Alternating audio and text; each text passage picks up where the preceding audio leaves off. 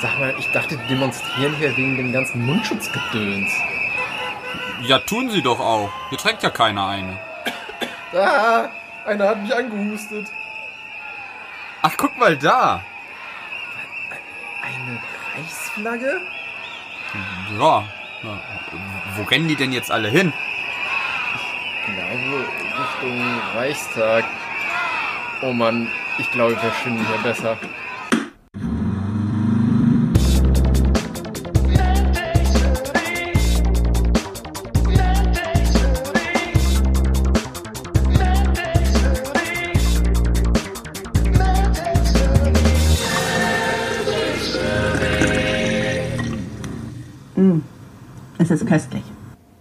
Damit herzlich willkommen in einer neuen Folge MedTech Smoothie, Folge Nummer 20. Und auf meinen Ohren, wie immer, mein Freund und Kollege Benedikt Stanitzek.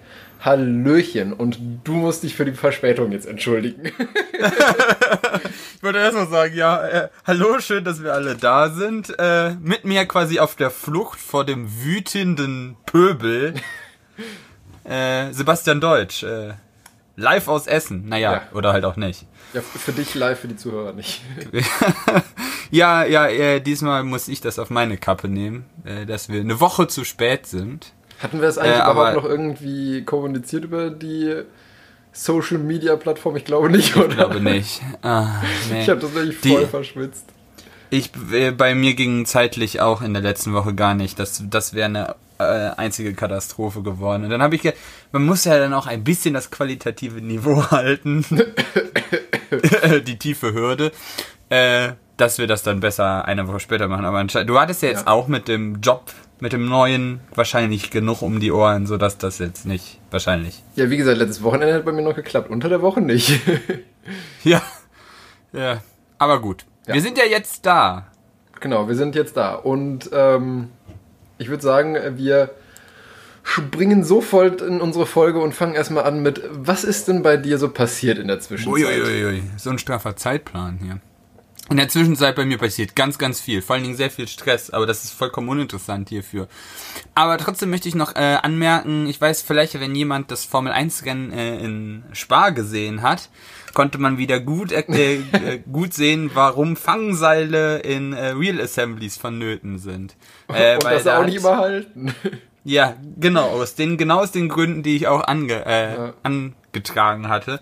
Da ist er der Italian Jesus äh, in Piff Puff, also Puff war es eher. äh, nach außen rausgetragen worden und hat die Bande erwischt und äh, ein Hinterrad äh, ist dann äh, quasi, hat sich von dem Auto getrennt und ist über die Strecke gerollert und hat den dahinterherfahrenden äh, George Russell an der vorderrechten Seite erwischt, der dann dadurch auch ausgeschieden ist. Also es ist niemandem was passiert. Ja, sagen wir so, ey, er hat ja noch versucht, dem Ding auszuweichen und selbst wenn er ihm ausgewichen wäre, wäre, glaube ich, trotzdem da links reingebrettert. Ich glaube, der wäre. Der rechts ist so rechts vorne, so pock. Ja, ja, der Reifen, aber ich meine, Ja. beim Ausweichmanöver wäre, glaube ich, unweigerlich, wenn er noch dran vorbeigekommen wäre, auch ohne Treffer, glaube ich, links dann in die Begrenzung rein. Naja, ist ja auch egal. Äh, Also ja, das es war äh, ja. Er, der hat den Reifen verloren quasi.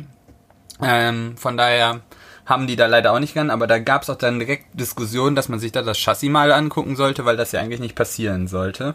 Ja. Und da hat man halt auch festgestellt, dass gerade durch wieder durch diese, weil der äh, sehr flach in die Bande eingeschlagen ist und dann so eine reißende Bewegung wieder gemacht hat, also so quasi um einen Punkt am Auto sich gedreht hat, äh, die Anbindungspunkte der Achse samt allem möglichen aus dem Chassis rausgerissen wurden und dann kannst du halt nichts mehr machen. Ja.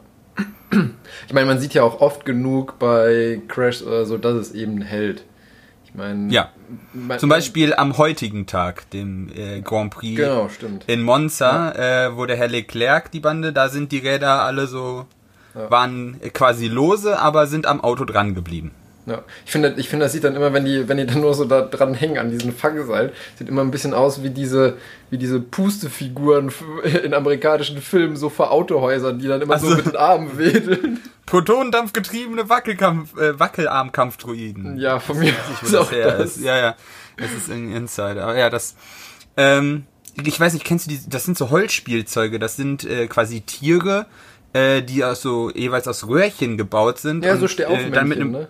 Genau, mit Ja. einem Faden und dann Ja, unten ja, mit genau, einer Feder gespannt. Und wenn du diese Feder quasi zusammendrückst, dann blub, klappt das zusammen und wenn du den Knopf loslässt und die Feder wieder quasi das Seil spannt, dann stehen die wieder magisch auf.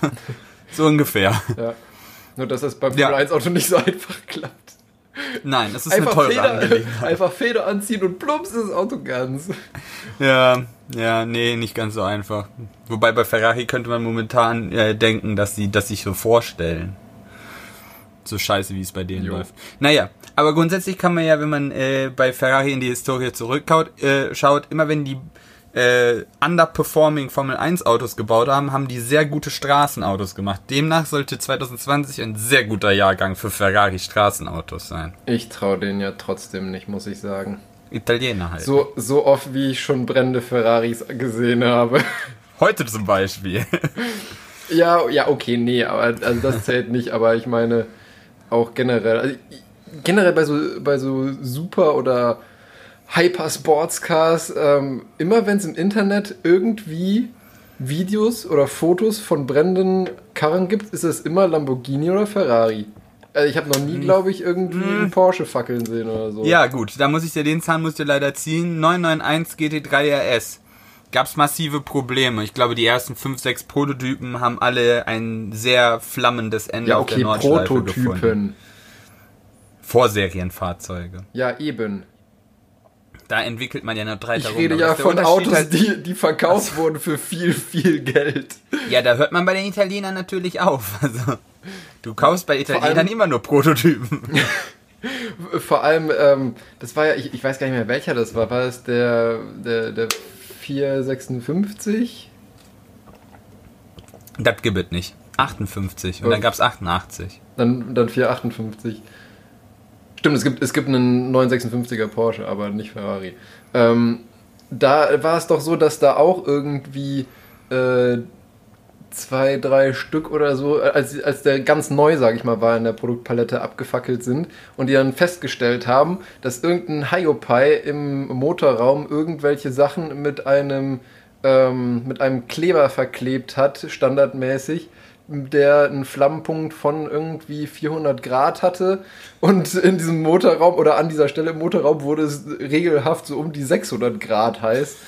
da denke ich mir auch so, kann man aber auch vorher dran denken. Ja, das ist aber tatsächlich bei Klebebändern vor allen Dingen, vor allen Dingen äh, diese seltsamerweise diese Temperatur-Hitzeschutz-Klebebänder, also wo du außen Alufolie quasi hast, also Kl- Alufolie zum Kleben quasi. Die benutzt man auch sehr gerne, um damit Turbinen zu reparieren oder sowas. Man so Alutape hat zum, Ja, ja. äh, wenn man irgendwelche heißen Spalter abkleben muss. Äh, bei, da ist es aber sehr Common Practice, der Klebstoff, der da drauf ist, der ist auch brennbar. Was halt eigentlich der, jetzt wenn man so darüber nachdenkt, eigentlich eine dumme Idee ist. Äh, da gibt's nur sehr wenige und teure Produkte, die da tatsächlich einen sehr hohen Flammpunkt haben. Die anderen sind dafür genauso zugelassen, äh, die haben halt eine Norm weniger, die sogenannte UL 94V0. Das Aha. ist ultra, also gegen äh, Hochspannung gesichert und ultra hoch, äh, also temperaturfest. Äh, und die haben die nicht, das haben nur sehr wenige und das ist sehr kritisch. Kann man immer eigentlich sehr leicht, leicht herausfinden, ob man sowas besitzt oder nicht. Man hält einfach mal ein Feuerzeug dran. ja. Halten wir auf jeden Fall fest, egal wie viel Geld ich jemals haben werde, ich werde mir niemals einen Ferrari oder einen Lamborghini holen. Okay, okay, halten wir das fest. ja. ja, dann ist mir tatsächlich noch über den Weg gelaufen, dass anscheinend momentan es en vogue ist, auch in der ähm, wie formuliere ich das jetzt, ohne dass ich gleich wieder mir anhören muss, äh, ich würde zu viel Politik erzählen, vor allen Dingen zu ungebiaste.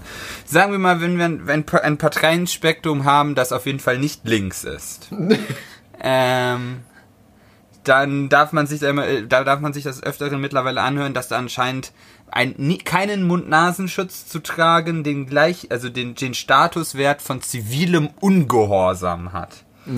Äh, bei mir fällt das in der gleichen äh, gleiche Spalte wie Dummheit. Äh, Vollkommen zu ab- Recht.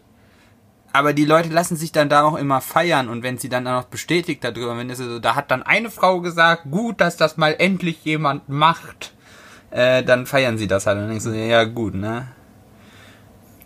Alzheimer oder demente Patienten erzählen ja viel, wenn der Tag lang ist. äh, aber ja, da, da komme ich einfach nicht hinter. Und immer wenn ich das, wenn ich das mitbekomme, denke ich mir, äh, ja. Gerade auch für diese Leute, die immer diesen Kinnwärmer nur anziehen, wenn die sagen, die machen Ja. sich die Mühe schon und ziehen eine Maske an und dann ziehen sie die nicht richtig um. Da kannst du es dir auch sparen, aber das machen sie dann auch nicht. Ich verstehe es nicht. Ich komme nicht dahinter. Da bist du bei mir leider auch an der falschen Adresse. Also ich, ich verstehe den, den, den Punkt nicht, weil für mich ist das absolut, also das ist ja kein. Was stört einen das? Das ist ja jetzt nicht so, dass man. Also jeder, der sagt, er würde darunter fast ersticken, der sollte mal ganz schnell zum vollkommener Blödsinn. Pneumologen rennen. Ernsthaft. Macht mich wahnsinnig. Schön, zurück mal zu was Schönem. Ich bin in der ZDF-Mediathek abends mal über eine Doku-Reihe, die heißt äh, Planeten, einfach nur. Ganz platt, Planeten. Äh, bei, vom ZDF. Wirklich schön gemacht. Also es ist nicht ursprünglich vom ZDF, aber das ZDF bietet jetzt halt die deutsche Übersetzung, Übersetzung, ja. quasi dazu an. Wirklich schön gemacht, finde ich. Äh, und da gibt es zum Beispiel zu jedem Planeten quasi gibt es einen so ein, ich glaube 45 Minuten, so eine Ach, Doku, krass, so lang. 45 Minuten. Äh, ja, die, die holen dann schon mal so ein bisschen aus, immer so quasi, Mhm. was ist an dem Planeten besonders, wie ist der entstanden und dann holen sie auch immer dann schon mal so ein bisschen an, dann bist du auf einmal bei einem anderen Planeten, wie die halt in Wechselwirkung zusammenhängen, zum Beispiel wenn es um den Jupiter, Jupiter geht, dann erzählen sie dir auch was über den Saturn und sowas, also äh, aber ich fand's wirklich schön gemacht, vor allen Dingen, weil es so verständliche Häppchen sind. Aber es ist trotzdem nicht nur einfach irgendwelche fancy Bilder und äh, also man kriegt da auch schon wirklich äh, einiges an Wissen vermittelt. Aber trotzdem finde ich es äh, eigentlich ganz cool aufbereitet. Klingt gut. Ich Kann man sich gerne mal angucken. Wollte ich mal so als Filmtipp Als hinterlassen. Filmtipp. Ja. Bildungs-TV-Tipp. Ja. Kannst du gerne Paw Patrol gucken, wenn du da Bock drauf hast. Aber Was ist denn das? das ist eine Kinderserie. Ja. Ach so. Habe ich mir jetzt mi- mittlerweile mal gehört, dass äh, Kinder heutzutage sowas gucken. Okay. Hast du dir sagen lassen? Habe ich mir sagen lassen. Ich habe ich hab weiß vormittags keine. Zeit mehr, Super RTL zu gucken. Wer weiß, vielleicht auf der Arbeit. Nee, da geht anderer Wahnsinn ab. okay. Ja, und bei dir so? Ja, Nebst bei, Job. bei mir war auch äh, alles Mögliche los. Wie du schon richtig äh, angemerkt hast, äh, arbeite ich jetzt seit 1.9. hier in der Uniklinik und ähm, es macht Spaß, aber es ist auch, Aber? Echt, es ist auch echt anstrengend, muss ich sagen. Also ähm, ich, ich meine, ich, ich war ja, also ich hatte ja nicht die Illusion, ähm, dass das ein Spaziergang wird, sage ich mal. Ähm, eigentlich ist es sogar so wie erwartet, mehr oder weniger, aber ähm, man, man hat echt wenig nur vom Tag, muss man sagen. Abends bin ich dann froh, wenn ich nach Hause komme, dann esse ich noch was, gucke ein bisschen Fernsehen und bin dann froh, wenn ich mich ins Bett legen kann. Da komme ich mir manchmal schon richtig alt vor. Willkommen in meiner Welt. Ja, ja, du machst das Ganze ja schon ein bisschen länger, sage ich mal so. Ja, und ähm, auch aus dem Anlass, dass ich eben jetzt letzten Dienstag äh, angefangen habe zu arbeiten, habe ich mir ganz spontan, sage ich mal, äh, noch eine Woche davor meine Weisheitszähne ziehen lassen. ja, man gönnt sich ja sonst nichts. Genau, ja. Nee, weil da hatte sich äh, einer ein, ein bisschen entzündet und dann äh, war ich hier um die Ecke beim äh, Mundkiefer-Gesichtschirurgen und äh, hat dem da mal sich das anschauen lassen. Der hat gesagt, also der muss auf jeden Fall raus. Auch äh, er meinte, auch mit Antibiotika oder so wird das wahrscheinlich äh, nicht dauerhaft besser werden. Ähm, und dann habe ich mir gedacht, okay, wenn der jetzt schon mal dran ist, dann lasse ich mir auch direkt alle vier rausmachen und nicht nur irgendwie den einen oder die zwei von der Seite. Und der hat auch gesagt, dass es ähm, von, vom psychologischen Wert her keine schlechte Entscheidung ist, weil er hat, die Erfahrung gemacht, dass auch wenn es gut läuft und jetzt nicht äh, irgendwie von, von Schmerzen oder irgendwie Nebenwirkungen geprägt ist, ähm, dass viele Leute sich in, erstmal nur eine Seite ziehen lassen, dann für die zweite Seite sehr spät oder nicht mehr kommen, weil egal wie gut es verläuft, schön ist es halt trotzdem nicht. Ich, ich weiß auch nicht, also das, äh, ich habe die ja auch alle in einem Rutsch rausbekommen. Ja. Äh, da hat man mich auch gefragt, ob ich das in zwei Sessions meine. Das kam mir da schon nach einer, zu einer, also eine, nach einer total dummen Idee vor. Warum sollte ich mir das zweimal antun wollen? Ja. Also es ist ja nicht so, dass wenn man, äh, wenn man das in zwei Sessions macht, dass du nur dann bei jeder halb so viel Unannehmlichkeiten hast. naja gut, ich Du hast ja quasi du- jedes Mal die gleichen Unannehmlichkeiten. Naja gut, ich meine, wenn du nur eine Seite machst, dann ist ja schon so, dass du dann, wenn du wieder anfängst, sag ich mal, feste Nahrung zu dir zu nehmen, dass du auf der einen Seite ja keine Wunden hast und da dann tendenziell kauen könntest. Also ich kann mir schon vorstellen, dass es ein bisschen besser geht. Also Aber ich weiß, gesagt- es war bei mir nicht so schlimm wie bei, als ich die Zahnspange hatte. Als ich die Zahnspange hatte, habe ich, glaube ich, zwei Wochen lang gar nichts gegessen. Nur Flüssignahrung. Ja. Weil du einfach nicht zubeißen. Also selbst so Milchbrötchen, das war äh, ein Ding der Unmöglichkeit. Ja.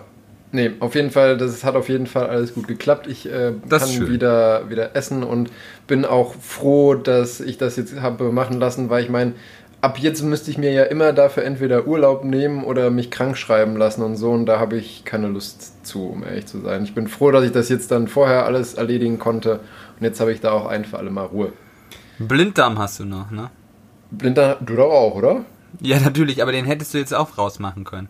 Ja, aber da hatten wir, ich glaube, letzte Folge war es sogar, drüber gesprochen, dass äh, Antibiotika ja gleich gut sind. Okay, es war zwar eine Studie bis 18 Jahre oder so, da bin ich jetzt schon drüber, aber trotzdem. Naja, naja, naja, naja. Okay, aber hast du recht, stimmt. ja. ähm, dann bin ich äh, über einen ganz lustigen Artikel zu einer Studie gestolpert. Ähm, da habe ich mir als Notiz einfach aufgeschrieben, dicke Menschen werden dümmer. Ja, da habe ich auch gedacht, so, das solltest du auf eine Postkarte schreiben. Oder so. Nee, ähm, da, das ähm, war ein, also die, die Studie ist natürlich, wie, wie es für sich für eine ordentliche Studie gehört, natürlich etwas länger als nur diese Aussage. Aber ähm, prinzipiell der, der kondensierte Inhalt ist relativ kurz, deswegen habe ich das jetzt hier in die Einleitung gepackt. Und zwar haben nämlich Forscher herausgefunden, dass, ähm, der, dass ab einem BMI von, ich glaube, 28 oder 29 war das, also eh schon ein BMI, der eher Richtung äh, Übergewicht geht, dass es ab da einen, eine lineare, ähm, einen linearen Zusammenhang gibt zwischen BMI und äh, Hirndurchblutung.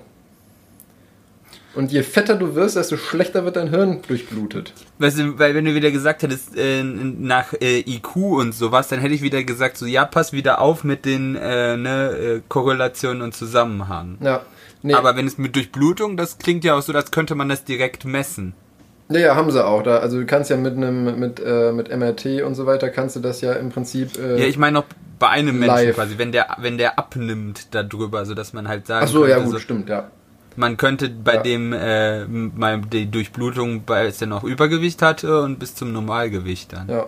Und jetzt wollen sie halt in, im nächsten Anlauf, sage ich mal, oder in der Fortsetzung von dieser Versuchsreihe oder der Studie ähm, gucken, ob, dann, ob man dann auch eine, einen Zusammenhang zwischen eben BMI und dem Auftreten von so dementiellen Erkrankungen äh, finden kann. Weil man weiß nämlich, dass bei so dementiellen Erkrankungen auch die äh, Hirndurchblutung auch reduziert ist. Und ich meine, Also ob es da einen Zusammenhang gibt eigentlich, einfach zwischen der Durchblutung und Demenz. Das wäre das ja dann quasi. Ja, genau. Also letztendlich, ob, ob man auch noch sozusagen zusätzlich, davon abgesehen, dass äh, Übergewicht eigentlich nie gesund ist, äh, noch ein zusätzliches schlimmer Argument hat. Dass man sagen kann, wenn, wenn du weiterhin so fett bleibst, dann äh, wirst du früher dumm halt. Oder dann kriegst du halt früher Demenz, sagen wir so. Ja. Ja. Aber äh, konnten die das denn jetzt auch auf eine äh, Ursache zurückführen? Also warum haben dicke Menschen äh, ein schlechter durchblutetes Hirn? Also stand zumindest, stand zumindest nicht drin jetzt. Weil so Studie. prinzipiell, also es ist ja nicht so, dass das dann auch, also, ne? Also, Ja. Übergewicht, finde ich, hat jetzt nicht zwangsläufig was mit dem Hirn zu tun. Ja. Also physisch. Nee, nee, das, Physisch das, wahrscheinlich das stimmt schon. Ähm, nee, also habe ich jetzt zumindest nichts gelesen gehabt davon, aber Hm. wie gesagt, ich hatte mir eigentlich nur auch diese Kernaussage da rausgeschrieben und mir das gar nicht so genau dann angeguckt. Die Bild präsentiert. Genau. ja. Ähm, und dann, ich weiß nicht, ob du es mitbekommen hast. Äh, ich, ich steuere jetzt auch mal was zum Thema Tesla bei. Ja, ich habe dir das auch nur gelesen und dachte mir, bitte was? ähm, Hashtag Free Whopper. Und zwar ähm, hat Tesla irgendwie jetzt, äh, ich weiß nicht, ob, ob das jetzt noch, nee, genau, das waren sogar schon, also es war irgendwie ein, ein Systemupdate oder so für die neuesten Tesla-Modelle, die ähm, den Tesla letztendlich oder das Auto in die Lage versetzen sollte, an Stoppschildern, also die Stoppschilder zu erkennen und selbstständig zu bremsen und dort eben anzuhalten, wo das Stoppschild ist. Jetzt ist es lustigerweise so, dass ähm, anscheinend der Pool an, an Fotos, mit denen sie da eben diese Kamera, die das natürlich erkennt, äh, gefüttert haben, nicht ausgereicht haben und es regelhaft zu der Erkennung von äh, dem dem Schild Burger einer, King sein. genau, einer bekannten Fastfood-Kette namens. Burger King dazu geführt hat, dass sie zum Teil mitten auf der Straße angehalten haben, weil sie dachten, das wäre ein, das wär ein äh, Stoppschild. Und da muss man ja sagen, äh, Chapeau an Tesla, ähm, die haben daraus halt einfach jetzt, ein, auch wenn es, obwohl es ja eigentlich ein Fail war, ein Marketing-Gag gemacht. Wenn, ein, wenn man ein, ähm, ein Beweisfoto, sage ich mal, auf äh, Social Media mit dem äh, Hashtag Free Whopper hochgeladen hat, hat Tesla äh, derjenigen Person einen Gutschein für einen kostenlosen Whopper zukommen lassen. daher, Ja. daher das So, Ganze. Das ist mal eine neue und wirklich intelligente Weise mit Fehlern umzugehen. Nicht wie dieses, wenn man sieht, das übliche so bei deutschen Herstellern, die das bei denen das erst mit Leugnen anfängt und, äh, fängt und dann bis zu kleinem, also stillschweigenden Übereinkünften. Ja, okay, dann reparieren wir es halt geht. Sondern einfach sagt so, ja, haben wir verkackt. Haben wir Hier, verkackt. bitteschön, hier ist ein Burger. Genau. nice. Das fand ich Aber auf jeden Fall sehr lustig, als ich das in Nachrichten gesehen habe. Ich muss jetzt, auch egal wie lustig das jetzt klingt, jetzt muss ich trotzdem auch nochmal den, den warnenden Finger äh, erheben. Das ist halt gar nicht mal so lustig, ne? Nee, ich meine, Stell dir mal vor, das passiert auf einer Interstate oder sowas und das Ding ankert dann auf einmal. Ja, ich meine, Das gut, ist halt ich, gar ich, glaube, so ich glaube jetzt halt nicht, dass das, also ich hoffe einfach mal, dass es nicht eine Vollbremsung macht. Ähm, aber ich meine, so sage ich mal jetzt auf Highways oder in Städten, da, also ich, ich weiß Ich jetzt bin nicht, ja auch schon mal, wir sind ja schon mal zusammen mehrere tausend Kilometer durch die USA Ja. gefahren. Was ich da so alles gesehen habe. ja, aber also würde ich, ich jetzt weiß mal jetzt, sagen- ich weiß jetzt nicht, ob die, ob die Software, sage ich mal, auch so intelligent ist, dass sie so ungefähr den den Bildwinkel mit beachtet, weil ich meine, auf einer, auf einer Interstate, da wirst du ja eher nicht, sage ich mal, in der, in der Höhe oder ungefähr Position, wo sich normalerweise Straßenschilder befinden, ein, ein Burger King-Schild finden. Ich hätte jetzt auf Perspektive gesetzt, weil es gibt ja schon mal diese, weißt du, wie du so eine Raststätte hast und dann diese riesigen Tower hast. Wenn da halt oben so ein Zeichen drauf ist und je nachdem, aus welchem Winkel und welcher Entfernung du da drauf kannst, könnt, passt das ja dann schon. Ja, für die, Kam die Kamera sieht das ja nur in 2D. Ja, das stimmt. Naja, hoffen wir einfach mal, dass, dass sie den Free Whopper gefixt kriegen. Ja. Ah, da frage ich mich auch schon, warum Tesla das dann, wenn die, wenn die selber wissen, dass sie, dass ihre Datenbank dazu klein ist, warum sie dann das Feature einfach raushauen. So, ah, machen wir einfach. Die. Frage ist Aber ja, ob sie es wussten. Das ist halt typisch Tesla, aber auch so ein bisschen so. Das ist, aber das ist ja auch deshalb, warum die Firma diesen, diesen Charme hat. Weil sie, das ist so diese Elon Musk Art. Einfach mal machen. Und das ist auch gut, weil nur so kann man ja eigentlich technische Innovationen bringen. Aber es ist halt ein bisschen riskant. Vor allen Dingen, weil du da ja dann auch mit Menschenleben spielst. Äh, aber letztendlich ist ja, äh, Innovation ist ja immer der, der, der schmale Drahtseilakt, äh, genau bei sowas. Nix, keine Innovation ist vollkommen gefahrenfrei für niemanden. Nee, nee, natürlich nicht. Ja. Nichts ist 100% fail-safe. nee, das stimmt. Das eine mehr als das andere. Ja. Ja, aber lustig. Ja. Dann habe ich noch mein, mein äh, ich wollte gerade fast schon sagen tägliches oder eher äh, für, für jede Folge ein, ein kleines, sage ich mal, äh, Corona-Häppchen, äh, was es da so an, an Sachen gibt. Da habe Das ich. Corona-Häppchen. Das Corona- könnte Als, als einige. Stimmt, das könnte ich eigentlich als eigene Sparte einführen, ja. Das Corona-Häppchen der Woche. Genau. Ähm, nee, und zwar äh, hat man ja auch über die, über die Medien mitbekommen, äh, dass man, also dass jetzt in, in Österreich zumindest schon in Schulen per Gurgelprobe Corona-Tests gemacht werden. Ähm, das finde ich eigentlich einen, einen eigentlich ganz intelligenten und guten Ansatz, weil es ist natürlich gerade bei Kindern wesentlich einfacher und angenehmer durchzuführen, als einem da das Wattestäbchen bis ins Kleinhirn zu rammen. Und ähm, ja, du, du musst halt wirklich so tief reingehen, um eine adäquate Ich Probe hab- abzunehmen. Ich habe das schon gesehen, also gerade bei der Formel 1 haben sie dann auch schon öfters mal gezeigt, wie den Fahrern die sind. Das sieht doch schon dann, die dann auf Ja. dem Sofa sitzen, so Kopf im Nacken und dann einer mit so einem Wattestäbchen, den dann da, boah, das. ja. Und dann, wenn du wenn du weißt, dass die dann quasi alle zwei Tage so einen Test quasi machen müssen, boah, ey, das ist ja. Ja. Die, also ich weiß es noch leider nicht, äh, wie da die offiziellen Zahlen sind für die Sensitivität und Spezifität.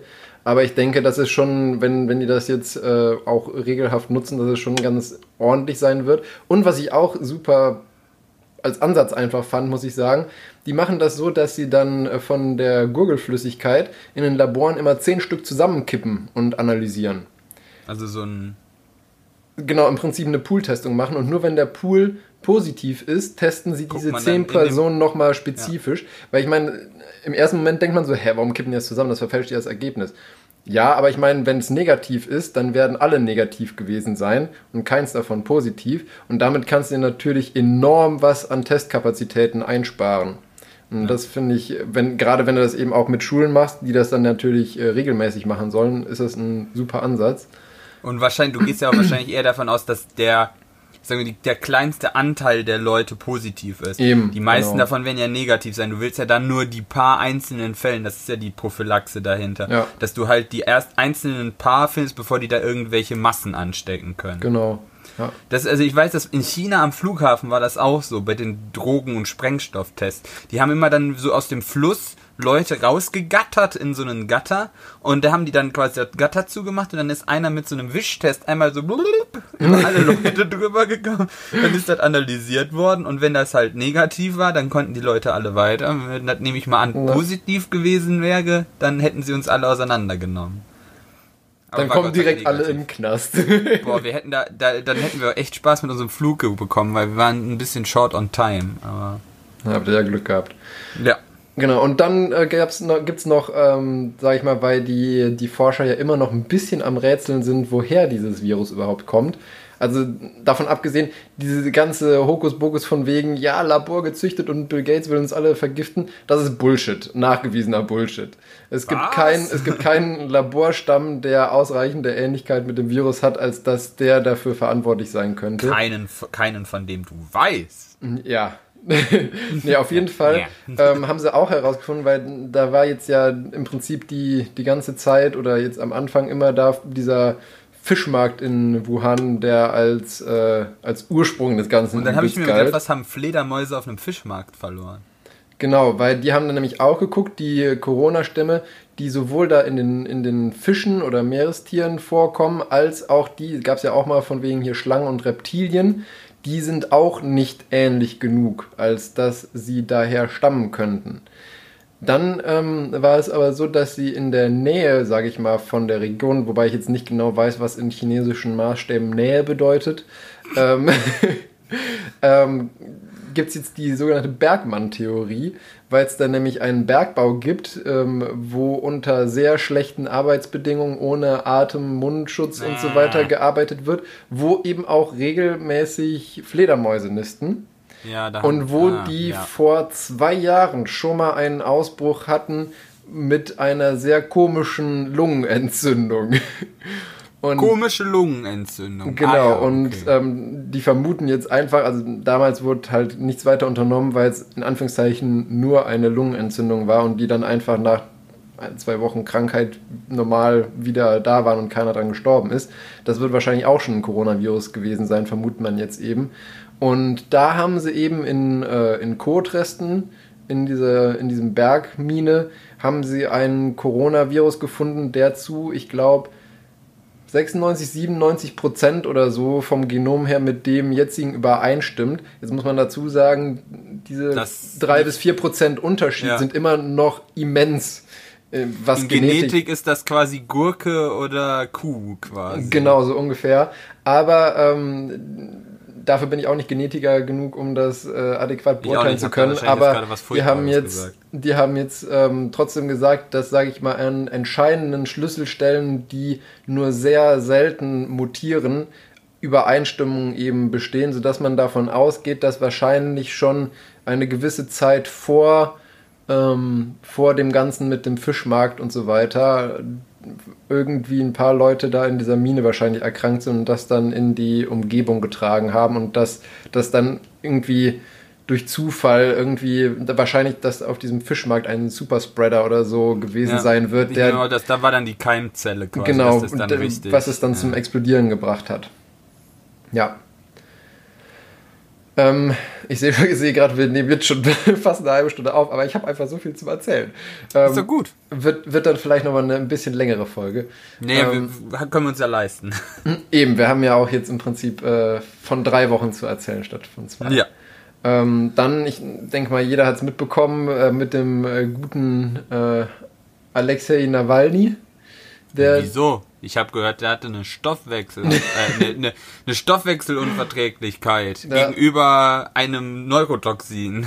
Ja, und da hatte ich auch, also es war im Prinzip eine Art Leserbrief, sage ich mal, von einem Toxikologen, der empört darüber war, dass ähm, das im Prinzip ja mehr oder weniger mit an, an Sicherheit grenzende Wahrscheinlichkeit die Ärzte da in äh, Russland einfach Ohren und Augen zugemacht haben, weil er hat nämlich auch gesagt, also ich meine, mittlerweile weiß man ja, dass es dieses Novichok war, und ähm, zu dem Zeitpunkt, als dieser Leserbrief rauskam, wusste man nur, dass es wahrscheinlich eben aus dieser Gruppe von den, ähm, äh, von den Cholin, Polyesterase. genau, Cholinesterase-Hämmern ist. Und er hat gesagt, die Symptome sind so typisch, wenn man den Verdacht hat, dass jemand ähm, vergiftet wurde. Und alle Stoffe, die da genutzt werden, können wochenlang im Blut nachgewiesen werden. ist eigentlich ja doof für so einen Anschlag. Ja. Na gut, es, sie sind in der Regel relativ effektiv, deswegen ähm, ist es Ja. dann, ich meine, es geht ja primär den, den, den Attentätern darum, das, das Endziel zu erreichen, nicht ob man es nachweisen kann, dass es ein Attentat war oder nicht unbedingt. Das ist eben das, was ich so ein bisschen fishy eigentlich finde, irgendwie an der ganzen Geschichte. Entweder sind die wirklich scheiße drin, wobei ich auch jetzt mal gehört habe, dass Novichok eigentlich nicht das die beste Wahl ist, wenn man jemanden tatsächlich um die Ecke bringen möchte. Ähm, äh, und ich habe schon jetzt auch schon darüber gehört, dass, äh, dass das, äh, weil, also das kann, das muss ja nicht der Putin gewesen sein, das können ja auch Anti, was, äh, hier Nord Stream 2 Gegner gewesen haben, die den Nawalny vergiftet haben, damit alle denken, der. Putin hätte ihn vergiftet und damit die Pipeline jetzt nicht gebaut wird. Dann frage ich mich allerdings, warum die ganze russische Regierung so ein Aufsehen da drum macht und sagt, so, nee, nee, der hat hier nur Unterzucker und das, äh, wa- Ich wollte nur sagen, weil dann die- hätten weil- die Nur weil deutsche Ärzte sagen, der ist der vergiftet worden, kann, dann muss das ja noch nicht lang noch nicht heißen, dass der vergiftet worden ist. Vielleicht haben die den auch selber vergiftet. Ich wollte gerade sagen, vor allem wenn da die Regierung nicht die Finger irgendwie im Spiel hätte, dann hätten die auch keinerlei Grund gehabt, äh, nicht schon da eine Vergiftung festzustellen. Ja, ist alles ein bisschen. Alles sehr shady, Shady. irgendwie. Mhm. Ja, aber ich meine, äh, was willst du erwarten? Auf gut Deutsch, also was haben wir heute gelernt? Verscherzen wir uns das nicht mit Wladimir Putin. Hallo. Hallo! Go! Nein. Gib mir ein Tee! Nein, äh, Oh, bitte lass das, bitte lass das. Russland wollte ich mir eigentlich nochmal angucken. Also ein, zwei Städte. Also weil Sibirien brauche ich jetzt nicht. Ja, nee, das stimmt. Ähm, und als, als letztes, sage ich mal, von dem allgemeinen, äh, was bisher geschah oder was in der Zwischenzeit geschah, ähm, habe ich noch, äh, ich weiß, äh, hast du wahrscheinlich auch mitbekommen, äh, Neuralink oder Ja, Neuralink, mit. deutsch ausgesprochen. Das habe ich mitbekommen. Genau, weil da hat ja auch der, der gute alte Elon Musk seine Finger im Spiel. Ja, Ähm, der, noch nicht die, der Kern von Verschwörungstheorien ist, das verstehe ich nicht. Ach, ist er mit Gates Sicherheit, die kennen wir so. nur noch nicht. Ja, aber ne, Bill Gates und sowas, und wenn man sich Microsoft anguckt, dann denkt man sich auch nur so, wow, also jeder, der mal Windows besu äh, benutzt hat, mm, Ich wollte gerade sagen, jeder, jeder, der Internet Explorer kennt, weiß, dass das nicht von denen kommen kann. ja, nee, und ähm, ich den, den Grund, also das ist ja letztendlich ein, äh, für die es nicht mitbekommen haben, Neuralink ist ja nichts anderes als, sage ich mal, ein ganz kleiner Mikrochip, den man ähm, ins Hirn oder an Nerven implantieren kann oder können soll, um dann letztendlich ein, ein ähm, Bluetooth-fähiges Interface damit äh, steuern oder darüber dann eben auslesen können soll. Ähm, und die hatten das ja an, an Schweinen schon ausprobiert und da war es ja auch so, dass die, je nachdem wie die ihren Rüssel bewegt haben, man mit dem äh, Chip diese Aktivität eben auslesen konnte. Ähm, ganz nach Elon Musk Art hat der natürlich schon vollkommen wahnwitzige Zukunftsfantasien gehabt. Von wegen, dass Ja. man damit Querschnittsgelähmte wieder zum Laufen bringen könnte und sonst was.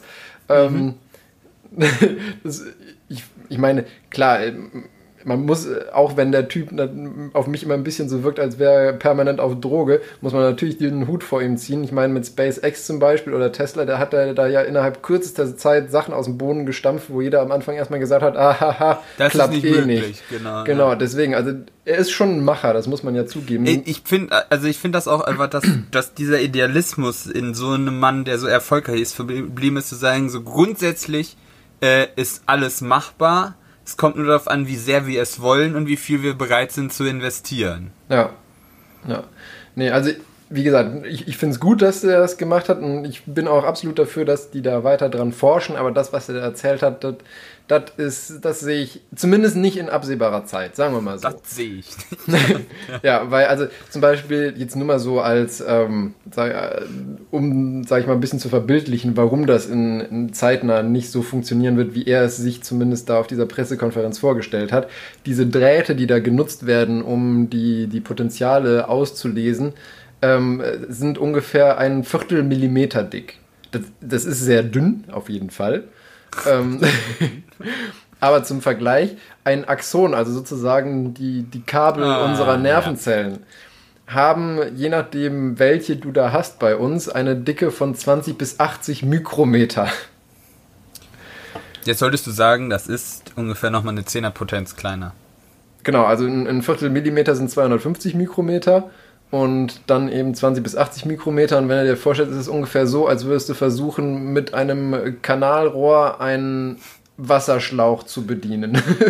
Das ist eine schöne, ein schöner Vergleich. Ja. Ja, und das, äh, das funktioniert halt einfach von der, von der Größe noch nicht. Ich meine, ja, du kannst dann natürlich trotzdem äh, Summenpotenziale ableiten mit Über diesen Drähten. Bündeln genau, über, über zum Beispiel vom ganzen Nerv oder vom Nervenbündel, sage ich mal.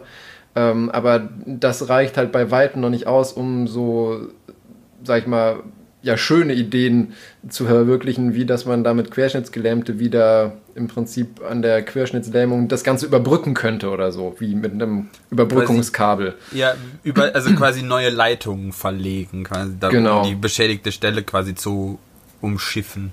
Genau. Ähm, ja. Ich fand also den, den, ich habe mir das auch nachträglich noch angeguckt. Ich fand das sehr cool, auch so wie die das gemacht haben, aber ähm, es besteht noch viel Forschungsbedarf, bevor man das auf, den Menschen loslassen kann, glaube ich. Ja, Gott sei Dank. Sonst Ja. wären wir ja arbeitslos.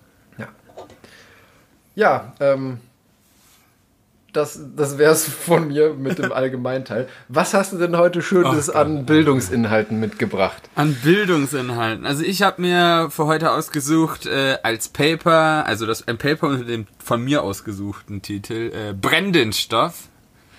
Äh, und äh, als Diskussionsthema auch wieder eher ein Fantasiethema. Äh, und ich nenne es Beyond the Belt. Mhm. Und bei dir auf der Seite, ich sehe viel Latein. Naja, genau genommen siehst du ein Latein. Also stimmt, und ist Englisch. Okay, ja, Ja, alles gut. ich habe äh, ich hab mein erstes äh, Thema, weil ich, ähm, ich fand, das, das klingt so ein bisschen auch wie so ein Harry Potter Zauberspruch. Hab ich, Was? ja, Nucleus Doloris. Das hört sich so an, als wollte man dann mit Dolores Umbridge loswerden. Ja, nee, also mein Quasi erstes, so eine Mini-Atomexplosion. genau, mein, mein Paper habe ich eben äh, Nucleus Doloris genannt. Und ähm, mein, mein Diskussionsthema ist mal wieder, muss man ja eigentlich sagen, kein richtig echtes Diskussionsthema, aber ich finde, darüber kann man trotzdem gut quatschen, zumal es auch was aus unseren vorherigen Folgen aufgreift. Äh, Du das willst, sind dass eigentlich ich dir genau. wieder zustimme. Nö, das noch nicht mal. ähm, das erste Thema ist eigentlich eher auch so eine Art Keynote, einfach nur so von wegen, was ich gesehen habe, so, oh, das ist ganz cool.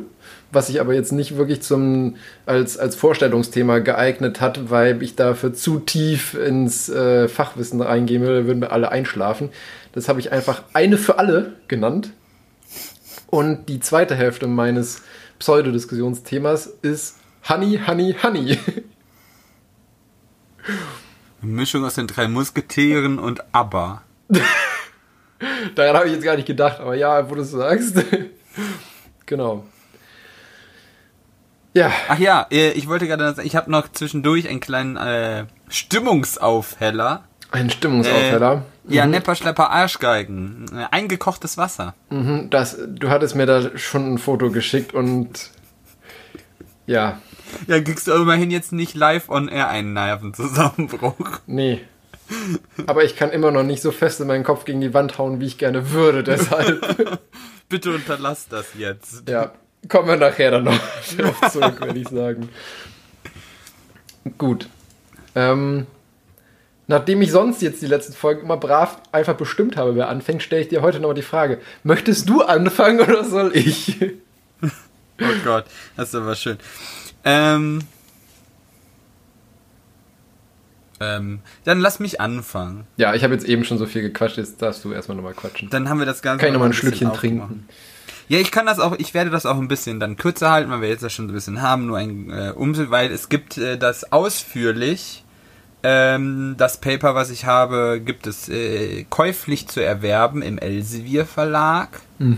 Ich möchte aber auch an diesem, äh, an diesem Punkt nicht darauf hinweisen, ähm, dass es dass man das Geld, was man dann Elsevier geben würde, auch nehmen kann und äh, einer russischen Doktorandin überweisen kann, die ein äh, Online-Tool gebastelt hat, mit dem man da kostenlos drankommt. Sage ich Das jetzt ist ja nicht. cool. Sci-Hub. Hast, hast du doch auch noch nie was von gehört. Ja, ja, nee, kenne ich nicht. Okay, du kennst du nicht. Äh, und zwar heißt folgendes Paper A Flexible Paper-Based Hydrogen Fuel Cell for Small Power Applications. Also die Ja, Brennstoffzelle für die Hosentasche. Sogar noch kleiner. Äh, und zwar, äh, und es hört sich so ein bisschen an wie Art Attack tatsächlich, das Paper. Es hört sich so an, als hätten die das abends bei einer Runde Bier ausgeknobelt und dann einfach sich mal ins Büro gesetzt und das mal ausprobiert. Was ich eigentlich ziemlich cool finde, weil dafür ist es wirklich sehr fancy, dass da kein anderer drauf gekommen ist. Äh, und zwar ist das von äh, Li Fei Wang, Holly Y.H. Kwong, ach Gott, oh Gott, Gib's Jing Guang. Zhang, Wen Jing Pan, Hui Min Zhang, Xu Lu und Dennis Leung. Und Jetzt hast du sie alle beleidigt. Wahrscheinlich, es tut mir leid. Äh, vom Department of Mechanical Engineering der University of Hong Kong. Hong Kong, China. China. Ähm, und worum geht es da? Ähm, also du hast es schon ein bisschen, ist schon relativ äh, richtig. Also es geht zwar um eine Fuel Cell, also eine Wasserstoffbrennzelle. Äh, allerdings, was sie da relativ cool gemacht haben, die haben das Ganze so verkleinert äh, und umgesetzt, dass das halt ähm, tatsächlich Papierformat hat. Also so ungefähr von der Dicke und Papier Krass. spielt da auch eine Rolle als Membran. Äh, so dass du halt quasi dann eine Energiezelle bekommst, die halt alleine mit, aus Luft und einer Feuchtigkeit, ich erzähle dann noch, was für eine spezielle Feuchtigkeit ist, weil das ist das, das ist ziemlich cool, was mit was man diese Brennstoffzelle dann betreiben kann. Es hat was von nämlich einer, von einer Zitronenbatterie. ähm, und da bekommen die dann raus 0,93 Volt und eine äh, Energiedichte von 4 äh, Meter Watt pro Quadratzentimeter. Das ist jetzt, sind jetzt erstmal Zählen, aber ich fand das jetzt, also, ist halt, also du wirst damit keinen Bildschirm erstmal antreiben können oder sowas. Aber du hast da Energie an der Hand in einem sehr, sehr schmalen Format. Äh, und wie man das auch dann nach, im Laufe des Papers mitbekommt, aus sehr einfachen Utensilien. Ähm, das heißt, es ist für mich wieder so eine klassische Enabler-Technologie, äh, um vor allen Dingen wieder weg eventuell von den ganzen Lithium-Ionen-Akkus und Zellen Ja. zu kommen, die ja, wie wir das schon öfters diskutiert haben, einige äh, brennende Nachteile haben. Das hast du jetzt aber sehr schön gesagt. Ja. Ähm, die Energieeffizienz von diesem Ding liegt bei 72%. Das ist jetzt für so, so äh, einen elektrischen, elektrochemischen Wandler e- eher so auf der Mähseite. Es ist aber bei Wasserstoffbrennzellen grundsätzlich der Fall, dass die der, bei der Eff- Energieeffizienz eher auf der Mähseite sind. Das ist aber ja kein Problem, weil die Reaktionsprodukte, die wir da reinschieben, ja die zwei Produkte sind, die En masse vorhanden sind. ja, Wasser und Sauerstoff, also. Also Ja. Wasserstoff und Sauerstoff, ja letztendlich. Ne? Ja. äh, können wir das, weil da kommt ja zum Schluss auch immer Wasser raus. Das heißt, du kannst es dann auch immer wieder, Recyceln. ja, das geht dir halt dann nicht aus. Und deshalb ist dir das in erster Linie egal, wie effizient das abläuft. Und äh, deshalb will ich jetzt den kleinen Exkurs, nämlich erstmal grundsätzlich Wasserstoffbrennzelle, vor allen Dingen wieder mit einem kleinen Automotive-Einschlag natürlich, äh, zwischenschieben, damit wir uns das mal genau, weil das, das hat ja sicherlich jeder schon mal gehört, so, wir haben da ja auch schon mal drüber gequatscht. Äh, so Wasserstoffbrennzelle. Aber was heißt das denn eigentlich? Also, was ist das? Ähm, weil das, das sind da, also, keine Ahnung, was, was stellst du dir unter einer Wasserstoffbrennzelle vor? Naja, eine, eine, wie soll ich das sagen? Im Prinzip, So wie du es meinst. ja, im Prinzip sowas wie so ein Daniel-Element, nur halt mit zwei Gasen und Verbrennung. Ähm, den Zahn mit der Verbrennung kann ich dir schon mal ziehen. Da brennt nix. ja, nein, aber ich meine, es reagiert. Ja, es reagiert. Äh, exotherm, Ja. deshalb könnte, ne? Also es wird noch Energie frei, was eigentlich dann im Automotive-Anteil wieder ganz cool ist, weil mit dieser exothermen Energie, die nach rauskommt, könnte man irgendwas heizen. Im Winter zum Beispiel. Den Innenraum oder sowas. Äh, das ist nämlich tatsächlich bei batterieangetriebenen Fahrzeugen ein ziemliches Problem, weil die Batterien so effizient sind, dass sie keine Verlustleistung oder wenig Verlustleistung dann produzieren, sodass du keine Klimaanlage betreiben kannst. Also du musst dann aktiv Strom aus der Traktionsbatterie verbraten, um, die zu- Klimaanlage ja. zu betreiben. Beim Verbrennungsmotor machst du das ja auch nur passiv quasi über die Ja. Abwärme von dem Motor. Ähm, und ein, was ist eine Brennstoffzelle? Das ist eine, die, also quasi eigentlich passiert da die Umwandlung von chemischer Energie äh, in Elektrizität. Also es ist eigentlich wieder auch nur so wieder so eine ganz normale, schnöde Energiewandlung. Gar keine Hexerei. Ähm, und zwar wird da andere Prinzipien werden sich dann noch bemüht, nämlich die in, indirekte Energieumwandlung. Also nicht wie zum Beispiel beim Strom, dass du da Ladungste äh, Ladungsträger einfach teilst und dann Potenzial, eine Potentialdifferenz hast, sondern ähm, das wird quasi mittels äh, mechanischer Energie, nämlich zum Beispiel wie in einer, äh, Turbine gemacht, weil äh, dadurch, dass du da halt eigentlich ein Potenzial anlegst, äh, wird diese chemische Energie, also der Wasserstoff nämlich aufgespalten in zwei H, also ein Wasserstoffmolekül ist ja H2, also zwei Wasserstoffmoleküle, die in einem Molekül sind und die äh, reagieren dann halt äh, zu zwei positiv geladenen Wasserstoffionen und dann hat man halt zwei Elektronen, die negativ geladen sind, übrig. Und äh, auf der anderen Seite wird halt dann an der Kathode äh, das Oxidationsmittel, also der Sauerstoff, halt reduziert. Das heißt, du haust da Sauerstoff rein, nimmst die zwei Elektroden, äh, Elektroden, äh, Elektronen äh, und flanscht die da dran. Und dann hast du halt äh, zwei negativ, also ein zweifach negativ geladenes Sauerstoffion. So. Und das flitzt dann durch eine semipermeable Membran äh, und reagiert dann halt auf der anderen Seite, wo das gleiche wieder an, abläuft, wieder mit den zwei Wasserstoffionen zu Wasser, also wieder zurück. Und dadurch durch dieses quasi durch die Membran rumgeflitze, was du da ja eigentlich nur machst, äh, erzeugst du dann halt dann die Potentialdifferenz. Ja. Du kannst das auch Bisher sehe ich mich in meiner Theorie mit dem Daniel-Element bestätigt. Ja, das war gar nicht so verkehrt. Nur mit der Verbrennung musste ja, Ja, okay. eingreifen. Du kannst das tatsächlich auch mit, äh, also du brauchst keinen Wasserstoff verwenden, du kannst das auch sogar mit äh, Kohlenstoffmonoxid, könntest du das auch machen. Quasi nach der gleichen Redox-Reaktion. Du hast dann, kriegst du dann CO2 raus. Ach so, ja, gut. Aber das ist halt ungünstiger mit Kohlenstoffmonoxid rumzuhantieren als mit Wasserstoff und der ist einzigen Vorteil, den du dann hattest, du müsstest das nicht mehr äh, so tief abkühlen alles, weil Wasserstoff möchte ist ja, Ja. sehr flüchtig.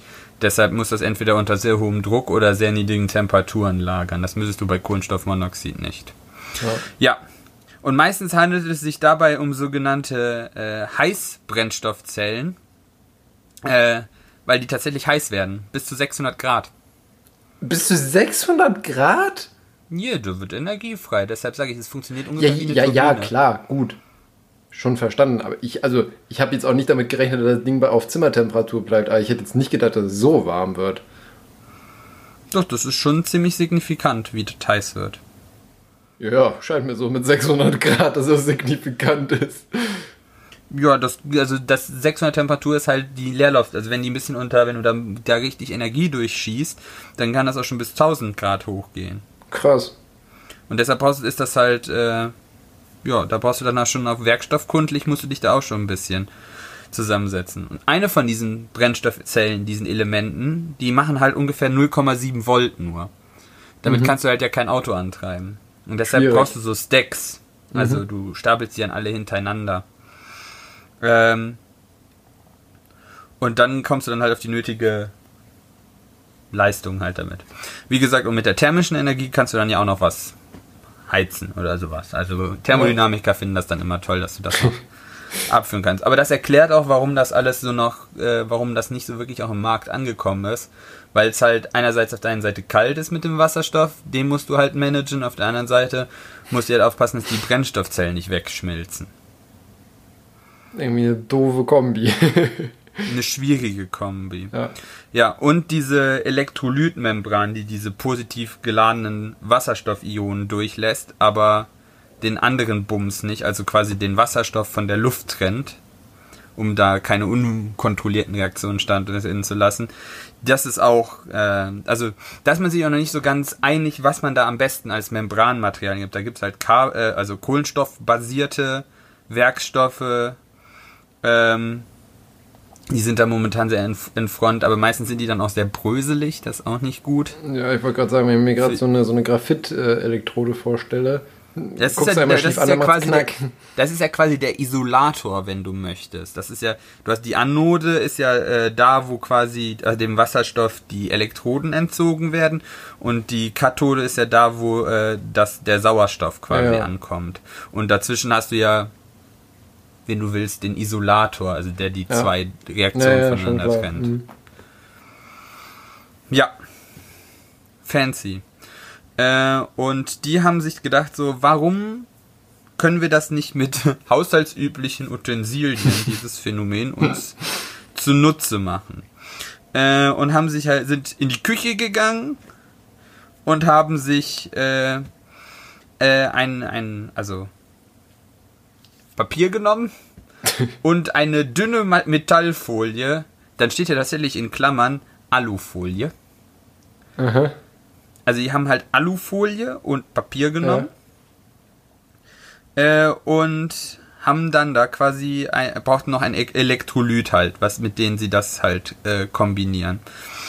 Und äh, dafür haben sie halt dann eben Wasserstoff und Luft wie in der Brennstoffzelle genommen. Es gibt auch Versuche, da hat man das schon mal mit menschlichem Schweiß versucht. Ja, geht das hatte auch. ich ja letzte Woche.